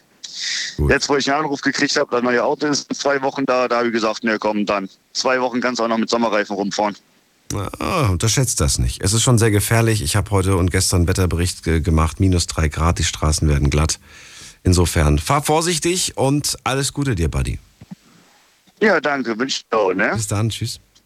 Bis dann, ciao. So, Schuldgefühle, unser Thema heute. Und in der nächsten Leitung begrüße ich wen mit der 1.5. Guten Abend. Wer hat die Endziffer 1.5? Guten Abend, Daniel. Hier ist der Fabian Fabian, aus welcher Ecke kommst du? aus Worms. Aus der Ecke also Ecke Worms. Ecke Worms, schön. Ich bin Daniel. Ja, genau. Hallo, schön, dass du anrufst. Schuldgefühle, unser Hallo. Thema. Was hast du da mitgebracht? Ja, im Endeffekt mag ich mir Schuldgefühle gegen meine ganze Familie gegenüber. Okay. Ähm, man muss da halt wissen, ich bin relativ früh von meiner Mutter weg, beziehungsweise relativ früh von meinem Vater. Ähm, war sechs Jahre lang bei meiner Mutter, äh, bei meiner Oma. Kam dann von da aus weg zur äh, Gastfamilie, also erst Pflegefamilie, dann ähm, Heim, dann wieder Gast und dann wieder Heim. Und dann war es nur noch Heim und dann war es irgendwann Vater nach 20 Jahren. Also Anfang 1920 bin ich zu meinem Vater gezogen. Ja. Und heute hocke ich in einer Einzimmerwohnung und ja, wünsche mir eigentlich nur noch, dass ich bei meiner Familie wäre, anstatt ähm, so rumgereicht zu werden oder rumgereicht geworden, wie es tatsächlich so war.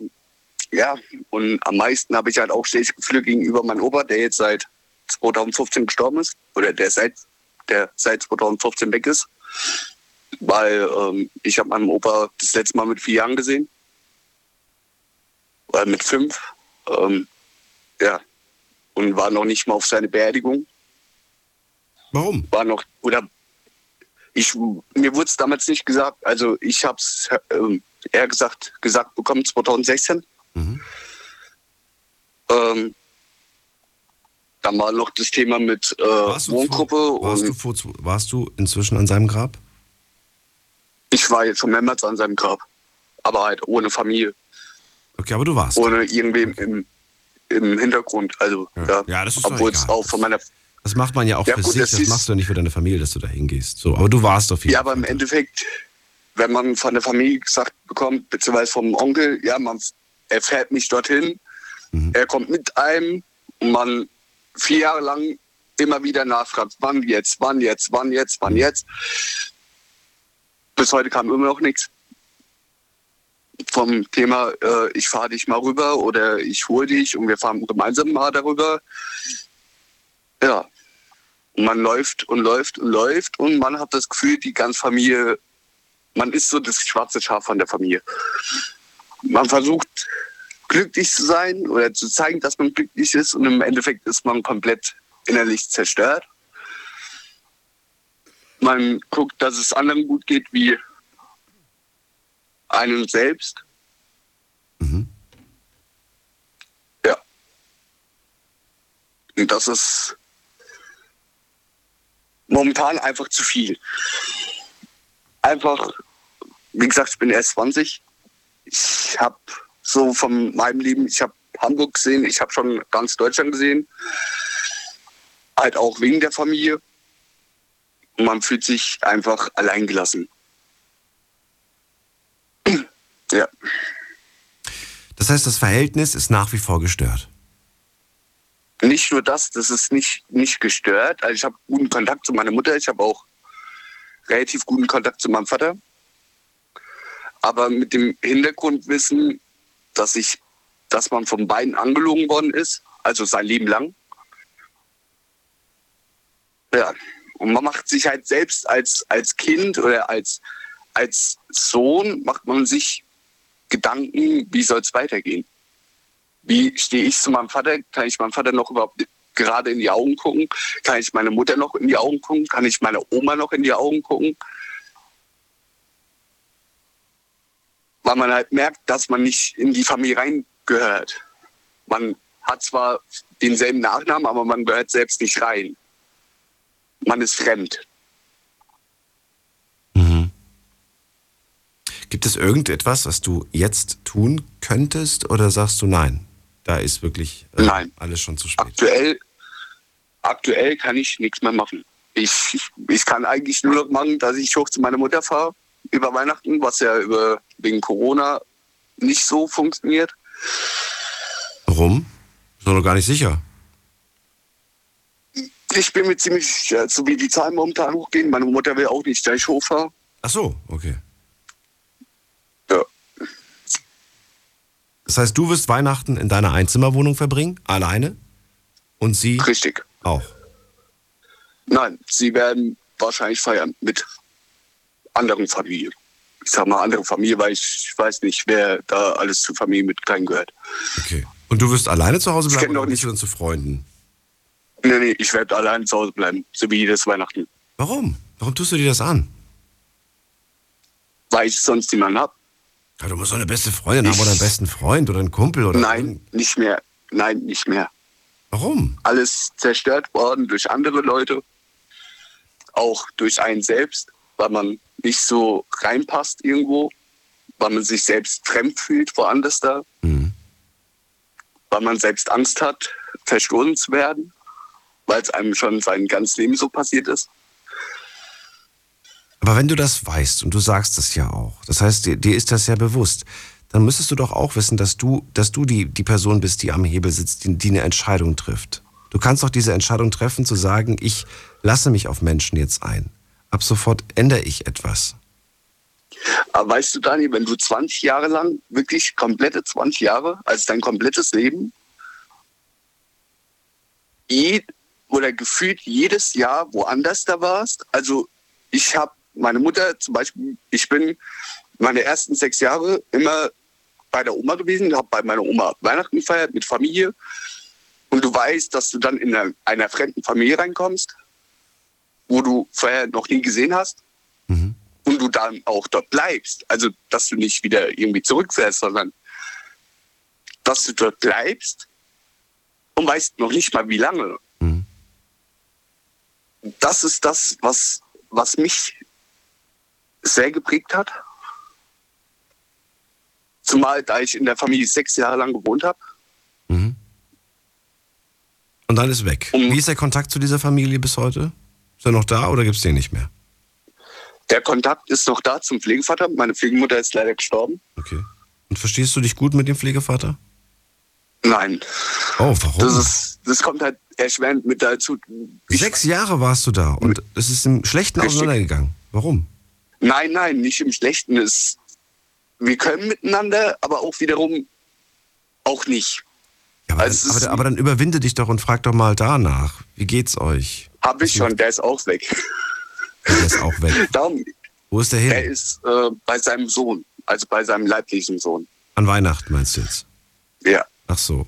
Weihnachten, Silvester, wie gesagt, ich feiere jedes Jahr alleine Silvester, ich feiere jedes Jahr alleine Weihnachten. Also, außer ich war jetzt in einer Wohngruppe oder in einer Gastfamilie, Pflegefamilie. Naja, du sagst ja auch, also auf der einen Seite hat man so Mitleid mit dir, auf der anderen Seite sagst du ja, ich will das ja auch so. Insofern ähm, bin ich ja so ein bisschen zwiegespalten und äh, denk mir, ich weiß nicht, ob man das wollen sagen kann, sondern man will es, also man will es von innen nicht. aber man tut alles, damit es Aber- dann doch am Ende so kommt. Nee, das jetzt nicht. Man, man versucht auch zur Familie, zum Beispiel, ich habe jetzt schon meine Mutter gefragt, ob ich hochfahren kann. Meine Mutter hat jetzt schon mir gesagt, nee, kann ich Nee, nee, wegen Corona habe ich ja schon mitbekommen, ja. Genau.